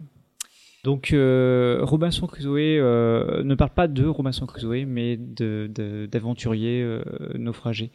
Euh, on a neuf scénarios, je crois, dans, dans la boîte. Ça se joue entre 1 et 4 personnes à partir de 14 ans. J'avoue que j'ai fait que le premier scénario pour commencer, qui est le scénario d'initiation. On le réussit euh, sans trop de difficulté le premier scénario, même si euh, Guillaume et moi on s'est un petit peu planté sur la fin. On a failli réussir, mais on n'a pas réussi. C'est un jeu assez exigeant, assez complexe. Moi, ce que j'apprécie dans ce jeu, c'est qu'il est très très riche en matériel et on a beaucoup d'options euh, possibles. On a beaucoup de liberté. On a l'impression un peu d'être finalement dans un jeu vidéo où on peut discuter de tout. Et ce qui fait que ça amène pour un jeu collaboratif à beaucoup de conversations. On est souvent en train de discuter si dans quel ordre on va faire les choses. euh, Est-ce que c'est plus intéressant de faire ça? Puis c'est un jeu de survie. C'est un jeu de ressources et de survie. Moi, j'ai- j'aime beaucoup ce genre de jeu où euh, finalement on se pose des questions du type euh, bon, est-ce qu'il est plus important là de renforcer son abri pour lutter contre le froid de cette nuit ou est-ce qu'il vaut mieux avoir à manger ou est-ce qu'il vaut mieux essayer d'explorer l'île? Et puis, puis bah, il y a aussi une partie aléatoire. euh, on a beaucoup de cartes qui donnent de la scénarisation à l'histoire. Et on est face à des choix du type, euh, là, euh, on nous dit, bon, ben, par exemple, on vient de découvrir des oiseaux, faut-il les chasser? Et prendre le risque euh, d'avoir un retour de bâton ou peut-être que euh, on va avoir une attaque d'oiseaux euh, de de- d'aigles durant la nuit ou enfin c'est un exemple mais à chaque fois on a le choix entre prendre un risque ou alors être plus sage mais prendre le le, le, le risque également de Manger une de de perdre du temps. coco, avoir des problèmes intestinaux. Voilà, voilà. Ouais, c'est tout à fait ça. C'est on peut manger parce qu'on a faim et puis être empoisonné. D'accord. Et Empoisonné, c'est plus Ouais. cool que cœur. d'ailleurs.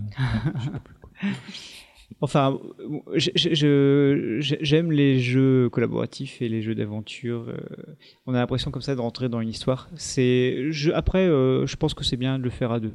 Euh, ce genre de, de jeu parce que c'est assez vite long. Euh, jouer à, à plus que deux, ça devient quand même euh, sans doute assez cacophonique. quoi. Ah oui, ok, la collaboration est un peu plus compliquée euh, selon toi. Alors je dis pas que c'est infaisable, hein, il y en a qui Ouais. le font, je l'ai pas encore testé, je suis prêt à le faire, mais euh, euh, j'ai lu des, des, des, Le gars, des, euh, ah, alors, Pour, pour, euh, pour finir, quand même, le, fait que ça soit une réédition, c'est aussi euh, l'occasion d'avoir un matériel un petit peu plus beau, plus joli, euh, rénové. euh, Mm. Et puis aussi, souvent, les règles euh, sont souvent réécrites et mieux, mieux, mieux faites. Après, ça, c'est le genre de jeu où il vaut mieux regarder une vidéo quand même. hein. Moi, j'ai euh, Ouais. passé une semaine à, à comprendre les règles. Et pourtant, une fois qu'on a compris et qu'on se lance dans le jeu, c'est limpide. Ok. Ouais, alors moi pour moi il souffre d'un très gros défaut. Il est, euh, en fait ils ont voulu lui donner, alors enfin tu prends un jeu qui s'appelle Robinson Crusoe et tu t'attends à ce que ce soit justement, on en a parlé en début de podcast, euh, ancré dans un univers qui, qui doit être un peu celui de, Où est mercredi? Non vendredi. Vendredi. Alors le- pour le coup, pour le Loupé. coup, pour le coup il est là. Non mais une chance sur 7. non mais pour le, Mercredi est mort. pour le coup il est là, mais alors déjà c'était Robinson Jeudi Crusoe. aussi. C'était Robinson Crusoe, mais il y a plusieurs personnes. Enfin, en fait, vous êtes lundi, plusieurs merde. échoués sur l'île. Enfin, il n'y a pas de, il y a aucun respect en fait de l'histoire de Robinson Crusoe. Ah. Que ce soit Ouais, dans la mais- version de Faux ou dans la version de Fournier qui est catastrophique, Hmm, c'est un autre sujet. mais euh, enfin, il n'y a, y a pas, il y a pas de cohérence en fait. Non mais ça, Il y a tu, pas de tu- cohérence tu me l'as dit, Guillaume, mais je suis tout à fait d'accord. Mais en même temps, on passe vite cette. euh, on on s'en fiche quelque part parce qu'il fallait lui donner un, lui Alors, donner un nom. Laisse-moi finir, j'ai pas fini. Non, mais ça, ça, ça change Bah, rien à la mécanique du jeu. Le problème n'est pas là. Enfin, à partir du moment où tu ancres euh, le jeu dans un univers, je trouve que le minimum quelque part, c'est de le respecter. Sinon, c'est juste du. Ils auraient pu du appeler un mec mercredi. Tu vois non, mais enfin, il y a d'autres moyens de faire. Enfin, si tu veux faire un jeu de, sur- de survie, de survie et de gestion et de gestion de ressources et compagnie. Enfin, Les naufragés. ouais, C'est les un naufragés, les, naufragés, bien. mensonger, quoi. Ouais, c'est un peu mensonger. Ok, ouais. bah ils auraient pu l'appeler les naufragés, mais euh, le jeu aurait été identique. Le jeu, juste, ah, juste le nom. Le jeu aurait été identique, mais du coup, tu t'attends à quelque chose que, enfin. En plus, voilà, j'ai trouvé qu'il y avait du coup de fortes incohérences dans le thème. Il y a des fortes incohérences euh, dans le matériel parce que les mecs, ils vont, en fait, ils te disent, voilà, il y a de la nourriture qui périme et de la nourriture qui périme pas. Ok, très bien. Donc effectivement, en termes de jeu, ça a du sens. Mais euh, l'objet qui va représenter la nourriture qui périme euh, niveau matériel, c'est des bananes. Et quand ils te le dessinent sur le plateau, c'est du poisson. Et tout ça donne une incohérence et euh, et un manque de. euh, C'est pas carré. Et ça m'a gêné. Ça m'a gêné avec ce jeu-là euh, de dire attendez les gars, enfin. Vous respectez pas le thème, d'accord, mais après, dans votre propre euh, délire, si vous faites des bananes, faites des bananes, quoi. C'est et il y a, il y a un ensemble de petites choses comme ça qui, effectivement, Peut-être des poissons bananes. ouais, non mais Je ne connais pas le requin banane. non mais en fait le, problème- le problème le problème c'est que j'ai fini par comme ça c'est à dire que tu, tu fais des blagues quoi Ouais, tu Fais- finis par euh, trouver tu- une cohérence interne. ouais euh, et puis tu, tu à trouves les petites incohérences quoi. et tu fais des blagues dessus Hmm. c'est un petit peu dommage ça n'enlève rien à la qualité euh, de la mécanisme du jeu et à ce qu'il amène après moi je trouve que oui c'est un jeu de c'est un jeu coopératif et je suis grand fan des jeux coopératifs hein. Euh, c'est un jeu de coopératif qui marche bien qui apporte des choses intéressantes je l'encenserai pas par contre j'ai été vachement gêné par euh, ce manque de cohérence globale euh, que ce soit au niveau du matériel ou au niveau, au niveau de l'univers. Moi, je m'intéresse plus à la mécanique et au scénario. Je comprends euh, tes réserves, mais quand on re- regarde, on réfléchit bien à tous les jeux qu'on peut tester, on trouve toujours un truc à dire sur la cohérence. Il y a toujours quelque chose à dire. Sinon, on a proposé un nouveau nom, un Robinson et les poissons bananes. Ça sera Non, mais les- les En plus, il faut, il non, mais faut t'as dit euh, les naufragés, c'est exactement. Je dis, quand, quand, quand j'y ai joué, c'est ce que je dis. Ils savaient qu'elle l'appelait les naufragés. Ouais, ça les, les Robinson, ça aurait ouais, mais les naufragés, c'est le titre du premier scénario. Mais non, mais et les Robinson, ça marchait. Après, euh, Guillaume, euh, on a fait que on a fait le scénario euh, de départ euh, qui permet de comprendre le Et jeu. je ne l'ai pas critiqué sur Kifim parce que j'attendrais de, j'attendais D'en faire un comme autre. tous les jeux Ouais. de faire deux parties pour le critiquer. Ouais. Mais ce défaut global restera pour Alors moi, après, ça reste un jeu de gros joueurs. hein. J'en ai parlé avec quelqu'un euh, qui aime beaucoup les, les gros jeux. Euh, il a testé des scénarios euh, autres que le premier et il m'a dit euh, c'est très dur de gagner. Sachant qu'on a mis quoi deux semaines à faire le premier. ok, d'accord. Bon, enfin, euh, ça reste un excellent jeu, enfin un bon, un bon jeu qui souffre de. de c'est pas c'est pas mon jeu préféré. J'attends encore un petit peu et moi tout comme toi pour euh, en dire On plus. fera, on fera un deuxième scénario. Ça commence à quel âge? 14 ans. Ouais, c'est ça. Costaud. Bah oui, parce que dans Mais- Vendredi mais, ou la euh, vie sauvage, Vendredi, il baise avec la terre et ça fait des plantes. Ouais, mais il y a Donc pas tu ça. Pas, tu y a- peux pas y a- filer il y ça à des moins de 14 ans. Non mais Mercredi, On a fait dit quoi que c'était pas fidèle. tu sais, euh, 14 ans pour un jeu, c'est marrant. C'est comme les jeux vidéo où ils disent euh, 12 ans euh, Ouais, quand ouais, c'est bien quand sûr, c'est ouais. quand c'est 18 euh, et 18 quand c'est 8. Enfin, j'imagine que. euh, Là, je vois pas Ou- pourquoi on pourrait pas jouer à, à 12 ans. Quoi. Ou pas, parce que dans Chronicles of Crimes, bah, si tu mets une 12 ans, à semaine mon à avis, comprendre les hein. règles alors que t'es adulte, je pense que quand t'as moins de 10 ans, c'est chaud quoi. Oui, mais moi je, Ouais, suis, alors- je suis lent pour lire. D'accord. après, après, il tombe aussi dans le piège du. Il tombe, et en plus, on en a souffert dans notre partie. euh, sur les jeux coopératifs, jeux de société coopératifs, il y a un défaut euh, récurrent, le, qui est le piège à éviter du jeu coopératif, c'est ce qu'on appelle l'effet leader. C'est-à-dire qu'un seul joueur, en fait, peut se mettre à décider pour tout le monde Mm. et à mener sa partie tout seul. Et là, pour le coup, euh, comment. Robinson Ça s'est Crusoe. pas trop fait quand Oh, même. hein. Si, ça s'est beaucoup fait, j'étais obligé de te le faire remarquer. Oui, mais ça n'arrivait Euh, qu'une fois. Il a, Robinson Crusoe n'a aucune, aucun garde-fou contre ça. Donc, euh, pour ne pas tomber dedans, ce sera aux joueurs euh, de se cadrer eux-mêmes. Alors que maintenant, on commence à voir dans les jeux coopératifs des mécanismes, normalement, pour essayer de casser cet effet leader. Là, c'est vraiment aux joueurs de dire ouais, bonhomme, tu me laisses jouer et faire ce que je veux. Mm. Quelqu'un qui, euh, comme, comme le, dans les premiers jeux coopératifs, coopératifs comme était Pandémie, où il y avait justement pas de garde-fou comme ça, tu peux tout à fait finir une partie, une personne qui décide pour quatre, qui dit toi tu fais ça, toi tu fais ça.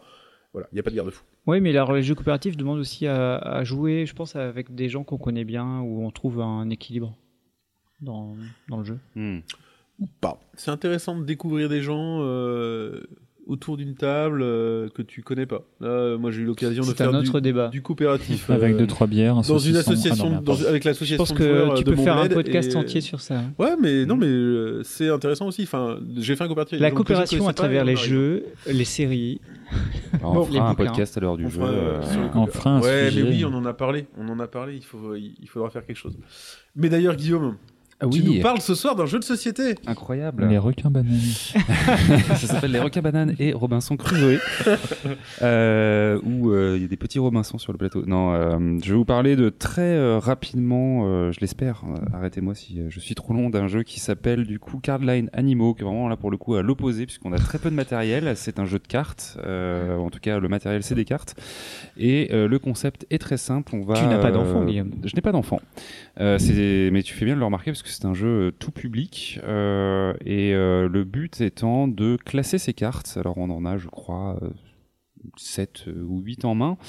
Le but étant évidemment de se débarrasser de des cartes que l'on a en main et donc de classer euh, ces cartes euh, par ordre de grandeur. Euh, donc on a dans cette édition des animaux en main et donc on va devoir les classer selon au choix trois caractéristiques le poids, la taille ou l'espérance de vie. C'est une des règles en début de partie qui est décidée quoi, pas tout en même temps. Ils avaient donc on trouve ça chez Asmodée et il y avait déjà moi je connaissais plutôt Timeline qui était exactement la même chose mais plutôt en mode historique avec du coup bah, des grandes dates à placer sur une timeline ce que j'avais déjà trouvé euh, euh, intéressant et assez difficile mine de rien parce que l'intérêt de ce jeu et ça marche euh, tout aussi pareil pour les animaux c'est justement de confronter nos croyances ou les croyances populaires Ou nos connaissances.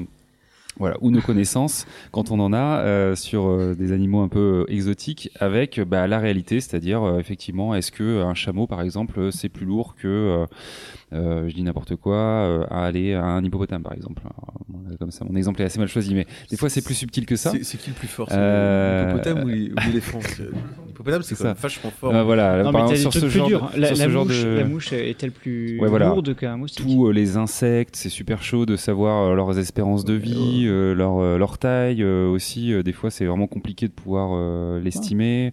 Euh, bon, la taille est peut-être un des trucs les plus faciles quand même parmi euh, le, Le plus dur, c'est et- l'espérance de vie. Ouais, le plus dur, c'est l'espérance de vie parce que effectivement, il y a des insectes genre euh, une, une reine, euh, une reine abeille par exemple, je crois, ou une reine fourmi, je ne sais plus. C'est plus de 40 ans quoi. Alors là, moi, j'étais pas du tout là-dessus quand j'ai fait la partie. C'est un petit jeu que, qui a deux qualités. C'est le petit jeu d'apéro qui est sympa pour un début de soirée, ça anime le truc, c'est rigolo. Et puis c'est éducatif. Et du coup, c'est le deuxième intérêt que j'y trouve, c'est que quand on joue avec, euh, euh, j'allais dire avec des jeunes, mais pas forcément en fait. Enfin, c'est ça qui le, fun vient vraiment aussi de ce, du fait d'apprendre des choses. Euh, en euh, parce que c'est le fun vient de là en fait de se dire ouais je pense que cet animal là il est entre tel et tel et puis on est là on fait ah merde en fait non c'était pas ça ou au contraire bah ouais putain je, je, pensais pas en fait mais oui euh, il est bien euh, à ce niveau là et donc euh, euh, ça permet de euh, réapprendre les choses euh, sous un aspect un petit peu ludique je crois même qu'il y a certaines éditions où dedans il y a des dinosaures. Et Ouais. du coup, j'ai très envie d'avoir cette édition Ouais, parce ouais. que je la trouve beaucoup trop cool. C'est plus euh, destiné aux enfants encore, je crois. Ouais. Et il y a une fout, a édition euh. Star Wars aussi. Il y a une édition Marvel également. Marvel et. Star Wars. Ah, Ok, Voilà. c'est un peu le Monopoly de la carte, quoi. Enfin, ils ont décliné le truc. euh, voilà. Mais en tout cas, j'ai trouvé ça sympa. C'est des jeux qui marchent bien. Donc. Ouais. Quelle est la différence entre l'espérance, la espérance de vie entre Hulk et je sais pas qui? Non, c'est pour euh, mettre euh, des, des- des- des éléments dans l'ordre.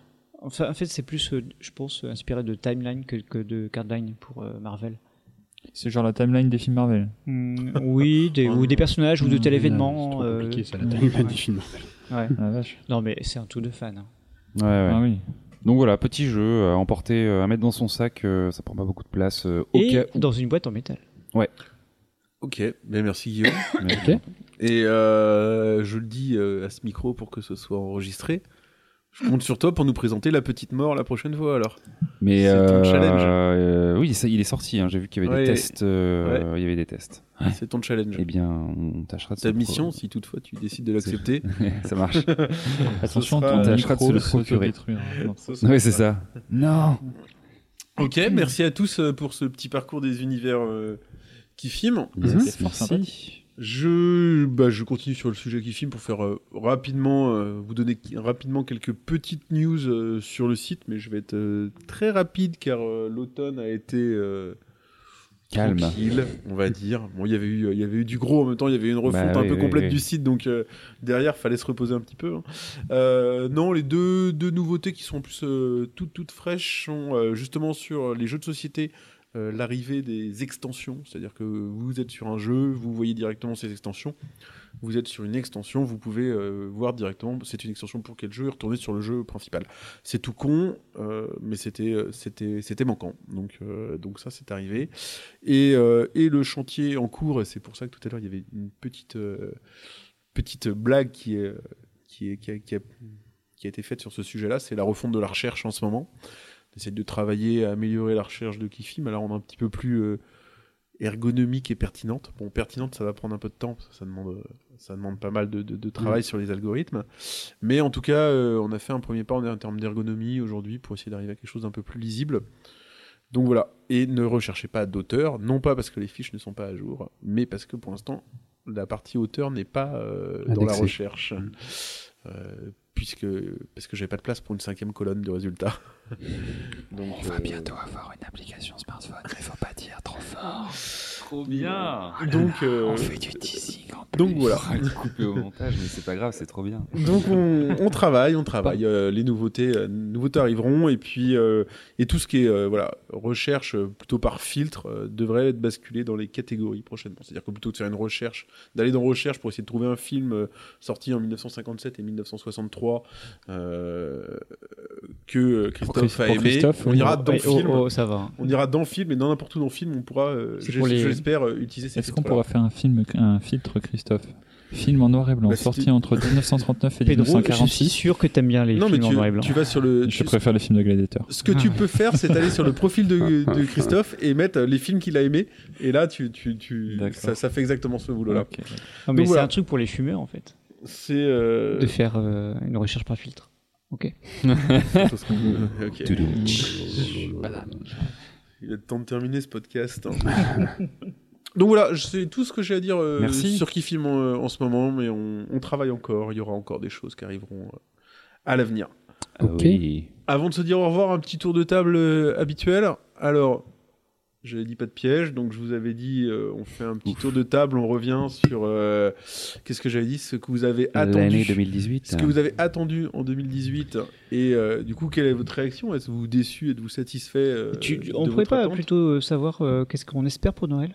Non, on Non, peut ça pas. sera non. la prochaine fois ça. Non, par contre, effectivement, j'avais quand même décidé de rajouter une petite, euh, une petite, euh, une petite dose de surprise dans ma question. Je vais faire donc un tour de table. Je vais vous demander ce que vous attendiez en 2018 et euh, si, euh, si, Ouais, si- Mais qu'est-ce qu'on attendait venir. quoi en fait si la- l'attente a été à la hauteur de vos espérances et je vais aussi vous demander tout simplement euh, qu'est-ce que vous n'attendiez pas et qui vous a euh, agréablement surpris de votre découverte de 2018. Dans quel domaine Au Tout- boulot tu euh, choisis, tu sexe, choisis. Dans le domaine des sports et de la cuisine. Allez, Pedro, tu La commences. recette de la seule manière en trois leçons.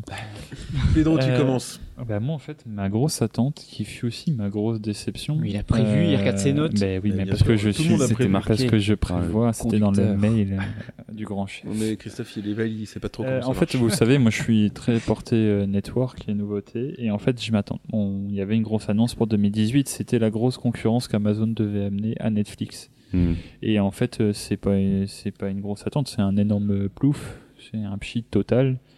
Euh, le catalogue, pas si on peut appeler ça un catalogue. Euh, ils, ont- ils annonçaient faire le force, enfin le faire le forcing euh, pour contrer Netflix sur les pays hôtes, c'est-à-dire par exemple en France, acheter des gros programmes français, produire des grosses séries ou des films français. Ils ont acheté euh, Demain nous appartient euh, sur TF1 et ils sortent une série française qui s'appelle Dutchland Ah oui. et s'il y a quelqu'un qui met plus de 2 sur 10, je pense qu'il est malhonnête. Et pour être très honnête, vu du catastrophe. Et attends, y compris toi. Et pourtant, je regarde des choses euh, particulièrement bizarres pour les autres On le sait. membres de Kifim. On le sait. Euh, ils ont, euh, on sait pas trop ce qu'ils font avec les langues et les sous-titres. Où euh, ils disent, ouais, la série, euh, je prends un exemple, The Bold Tip, la saison 2 arrive, euh, on l'a en avant tout le monde, etc. euh, ce samedi 1er octobre, je dis un nom vif. Et en fait, on arrive, elle est disponible qu'en américain. Euh, les sous-titres arrivent deux semaines après, la langue française arrive deux mois après, et euh, les Polonais, j'en parle pas, les pauvres, ils doivent attendre encore depuis longtemps.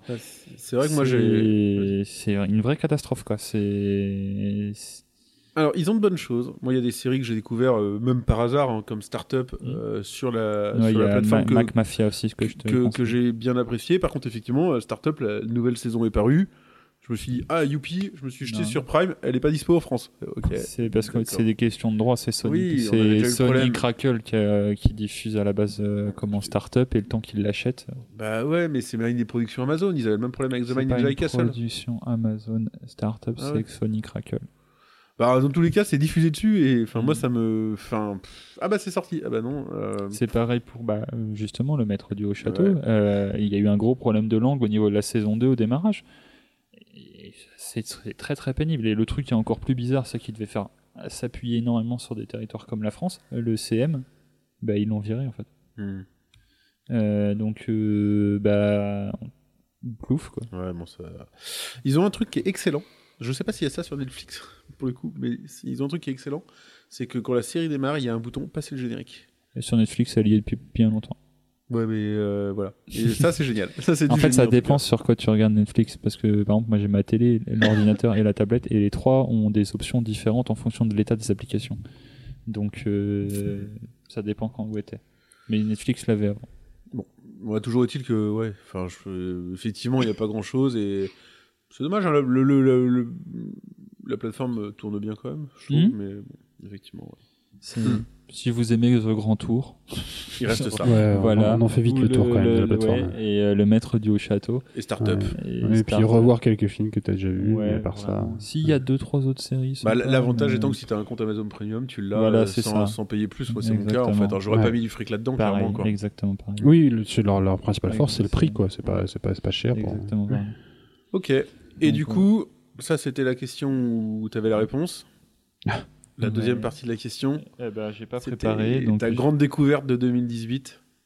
Euh, je vais être papa. Ah, je me demandais si tu allais en parler au podcast. Triche. Combien sur qui film Comme euh, ah, j'attends que l'enfant naisse parce que je n'ai pas le droit de dire. Tu, vas faire un gamin tous les ans pour le podcast ou... Non. Alors, il faut, il faut savoir que, que, que Pedro, c'est le, le gars qui est plein d'espoir. Quand il nous a annoncé qu'il allait être papa, il nous a dit euh, Je vais avoir du temps euh, pour critiquer et faire des choses sur qui filme. Et bizarrement, il a complètement disparu. non, je suis juste en train de fabriquer une chambre. C'est pas pareil. Oui, bah, pendant que ta femme fabrique un bébé, cela dit, ça vous occupe. Eh, je, je lance un grand projet quand même sur qui filme. Oui. J'ai commencé. Mais du- Que de mystères. Les mystères sont de mise. Tout ça. Ah non, non, non. non. Guillaume?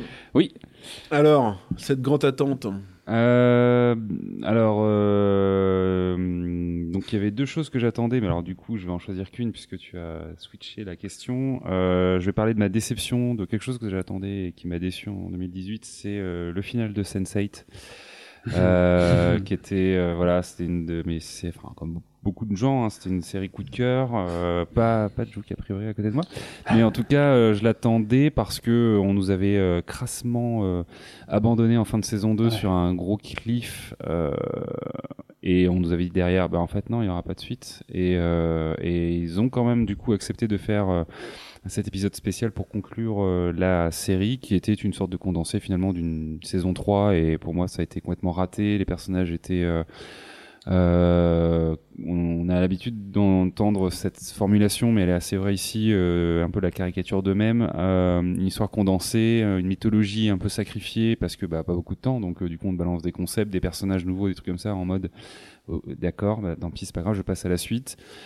Pour finir dans une sorte de happy end, un petit peu guimauve à Paris. Bon, voilà, il y a des choses même que j'ai trouvé dans ce final qui trahissait euh, le propos même de la série de tolérance et de euh, d'ouverture sur euh, euh, bah, les gens et euh, la manière dont ils formulent leur amour aujourd'hui, parce que finalement la série elle parle de ça, d'amitié, d'amour, de famille, etc.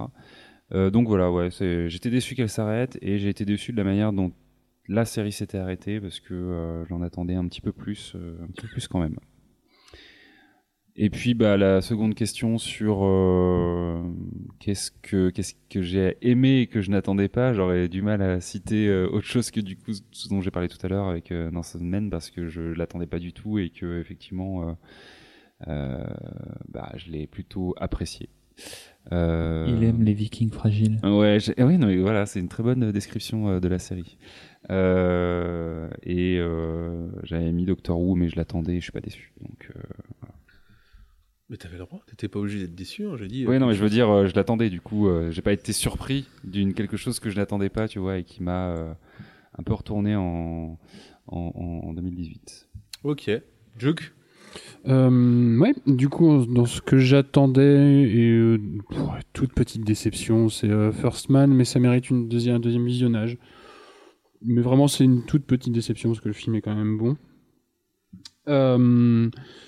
Que du coup, je vais en faire, ouais, je vais en faire deux que que j'attendais pas et plutôt plutôt une bonne euh, une bonne surprise. Ça a été Solo quand même, qui était quand même pas si mal que ça, surtout parce que parce qu'il avait été énormément descendu dans les critiques et du coup j'étais plutôt agréablement surpris. Et, euh, et que j'attendais et que j'ai apprécié, c'est euh, The Orville, la série de Seth MacFarlane, parce que en fait il y, a- il y a un double propos, c'est que les je gens- l'attends. Les, les gens acquiescent autour de la table. Ouais, non mais je la- je l'attends, je.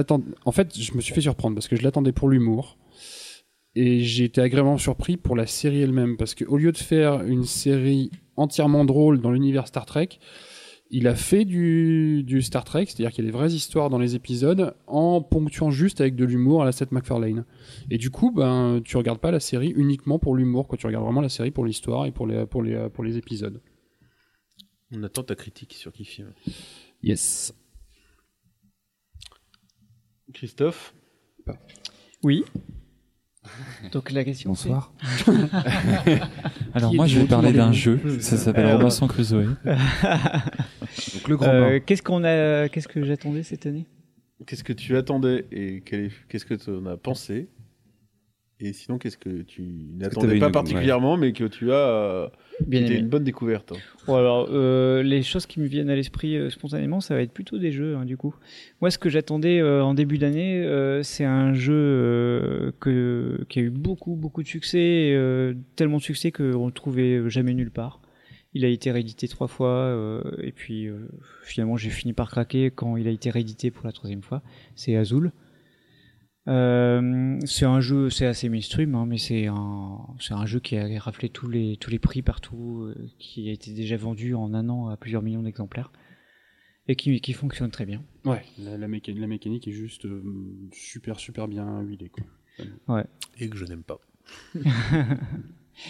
Et voilà. Donc, euh, et puis euh, dans la série jeux, alors j'ai deux autres petites choses à dire. C'est que tout d'abord, euh, parfois on tombe sur des excellents jeux euh, au dernier moment. Enfin, on découvre qu'ils existent quand ils sortent. Euh, on les attendait pas. Euh, c'est le cas pour Affinity. J'ai trouvé ça très sympa. C'est un petit jeu d'ambiance, mais alors qui a l'intérêt d'être un jeu d'ambiance collaboratif, avec un- une mécanique proche de ta gueule, où on fabrique des phrases. C'est pas gentil. ça. et, euh, et qui, qui marche vraiment bien euh, à tout âge, euh, quasiment. Qui, et- oui, si, si, à tout âge, parce qu'en en fait, euh, les enfants vont avoir une lecture et les adultes il y vont a- avoir une a- autre lecture. Il y a carrément un mode enfant en enlevant le- l'univers glauque. Donc, euh, mais euh, tu fais des. Ça, se- ça s'explique assez bien, je pense. Non, mais en fait, il dit ça parce que dans le jeu, on, on peut euh, devi- Ouais, il y a un mode- euh, faire deviner des phrases glauques. Mais une D'accord. phrase glauque pour un enfant, c'est pas pareil qu'une phrase glauque pour un adulte. Mais en fait, il- il te tu vois. même pour des plus jeunes de tout simplement enlever les cartes glauques. Ah, moi, je joue avec mes enfants, euh, on rigole bien sur les phrases Vous glauques. pouvez hein. enlever Ah, la mais carte pour- pénis. plus petit encore. Euh, ouais, moi, euh, enfin, sans reparler de Non. Affinity, euh, Affinity c'est sympa, mais euh, c'est la durée de vie. euh, Non, mais bien sûr, mais ne peut pas en faire un gros coup de cœur. quoi. Mais tu me demandes mon avis. Je Oui, c'est une bonne sais, surprise. C'est juste. agréable. Et euh, dans les attentes euh, qui ne sont pas encore terminées, c'est euh, j'aimerais quand même euh, pouvoir découvrir un petit peu les nouveautés de SN. Et j'espère bientôt pouvoir découvrir des Ça, jeux. Ce sera les attentes de l'année prochaine. Ce sera l'année Épisode prochaine. de janvier. Ouais, mais bon, on a le droit de, de dire euh, ce genre de rêver. Bon, bah, je finis le. Je clôt le tour de table. On est censuré ici. Je clôt le tour de table. Alors forcément, euh, ce que j'attendais et ce que j'étais déçu ou pas, bah, ce que j'attendais. Le... En fait, j'ai fait le tour pour ne pas reparler euh, dans la partie de ce que j'attendais, pour ne pas reparler de Chronicles of Crime. Mais en termes de séries et films, bah, finalement, j'attendais pas grand-chose cette année. Enfin, tu vois, des, des- des nouvelles saisons, des choses comme ça, mais rien comme euh, le truc que j'attends à mort. Donc, euh, donc j'ai vraiment attendu. Par contre, j'ai vraiment attendu Chronicles of Crime, mais je suis pas déçu. Euh, après, est-ce que je referai un Kickstarter exprès? Je sais pas encore. Il faudrait vraiment que ce soit encore au-dessus.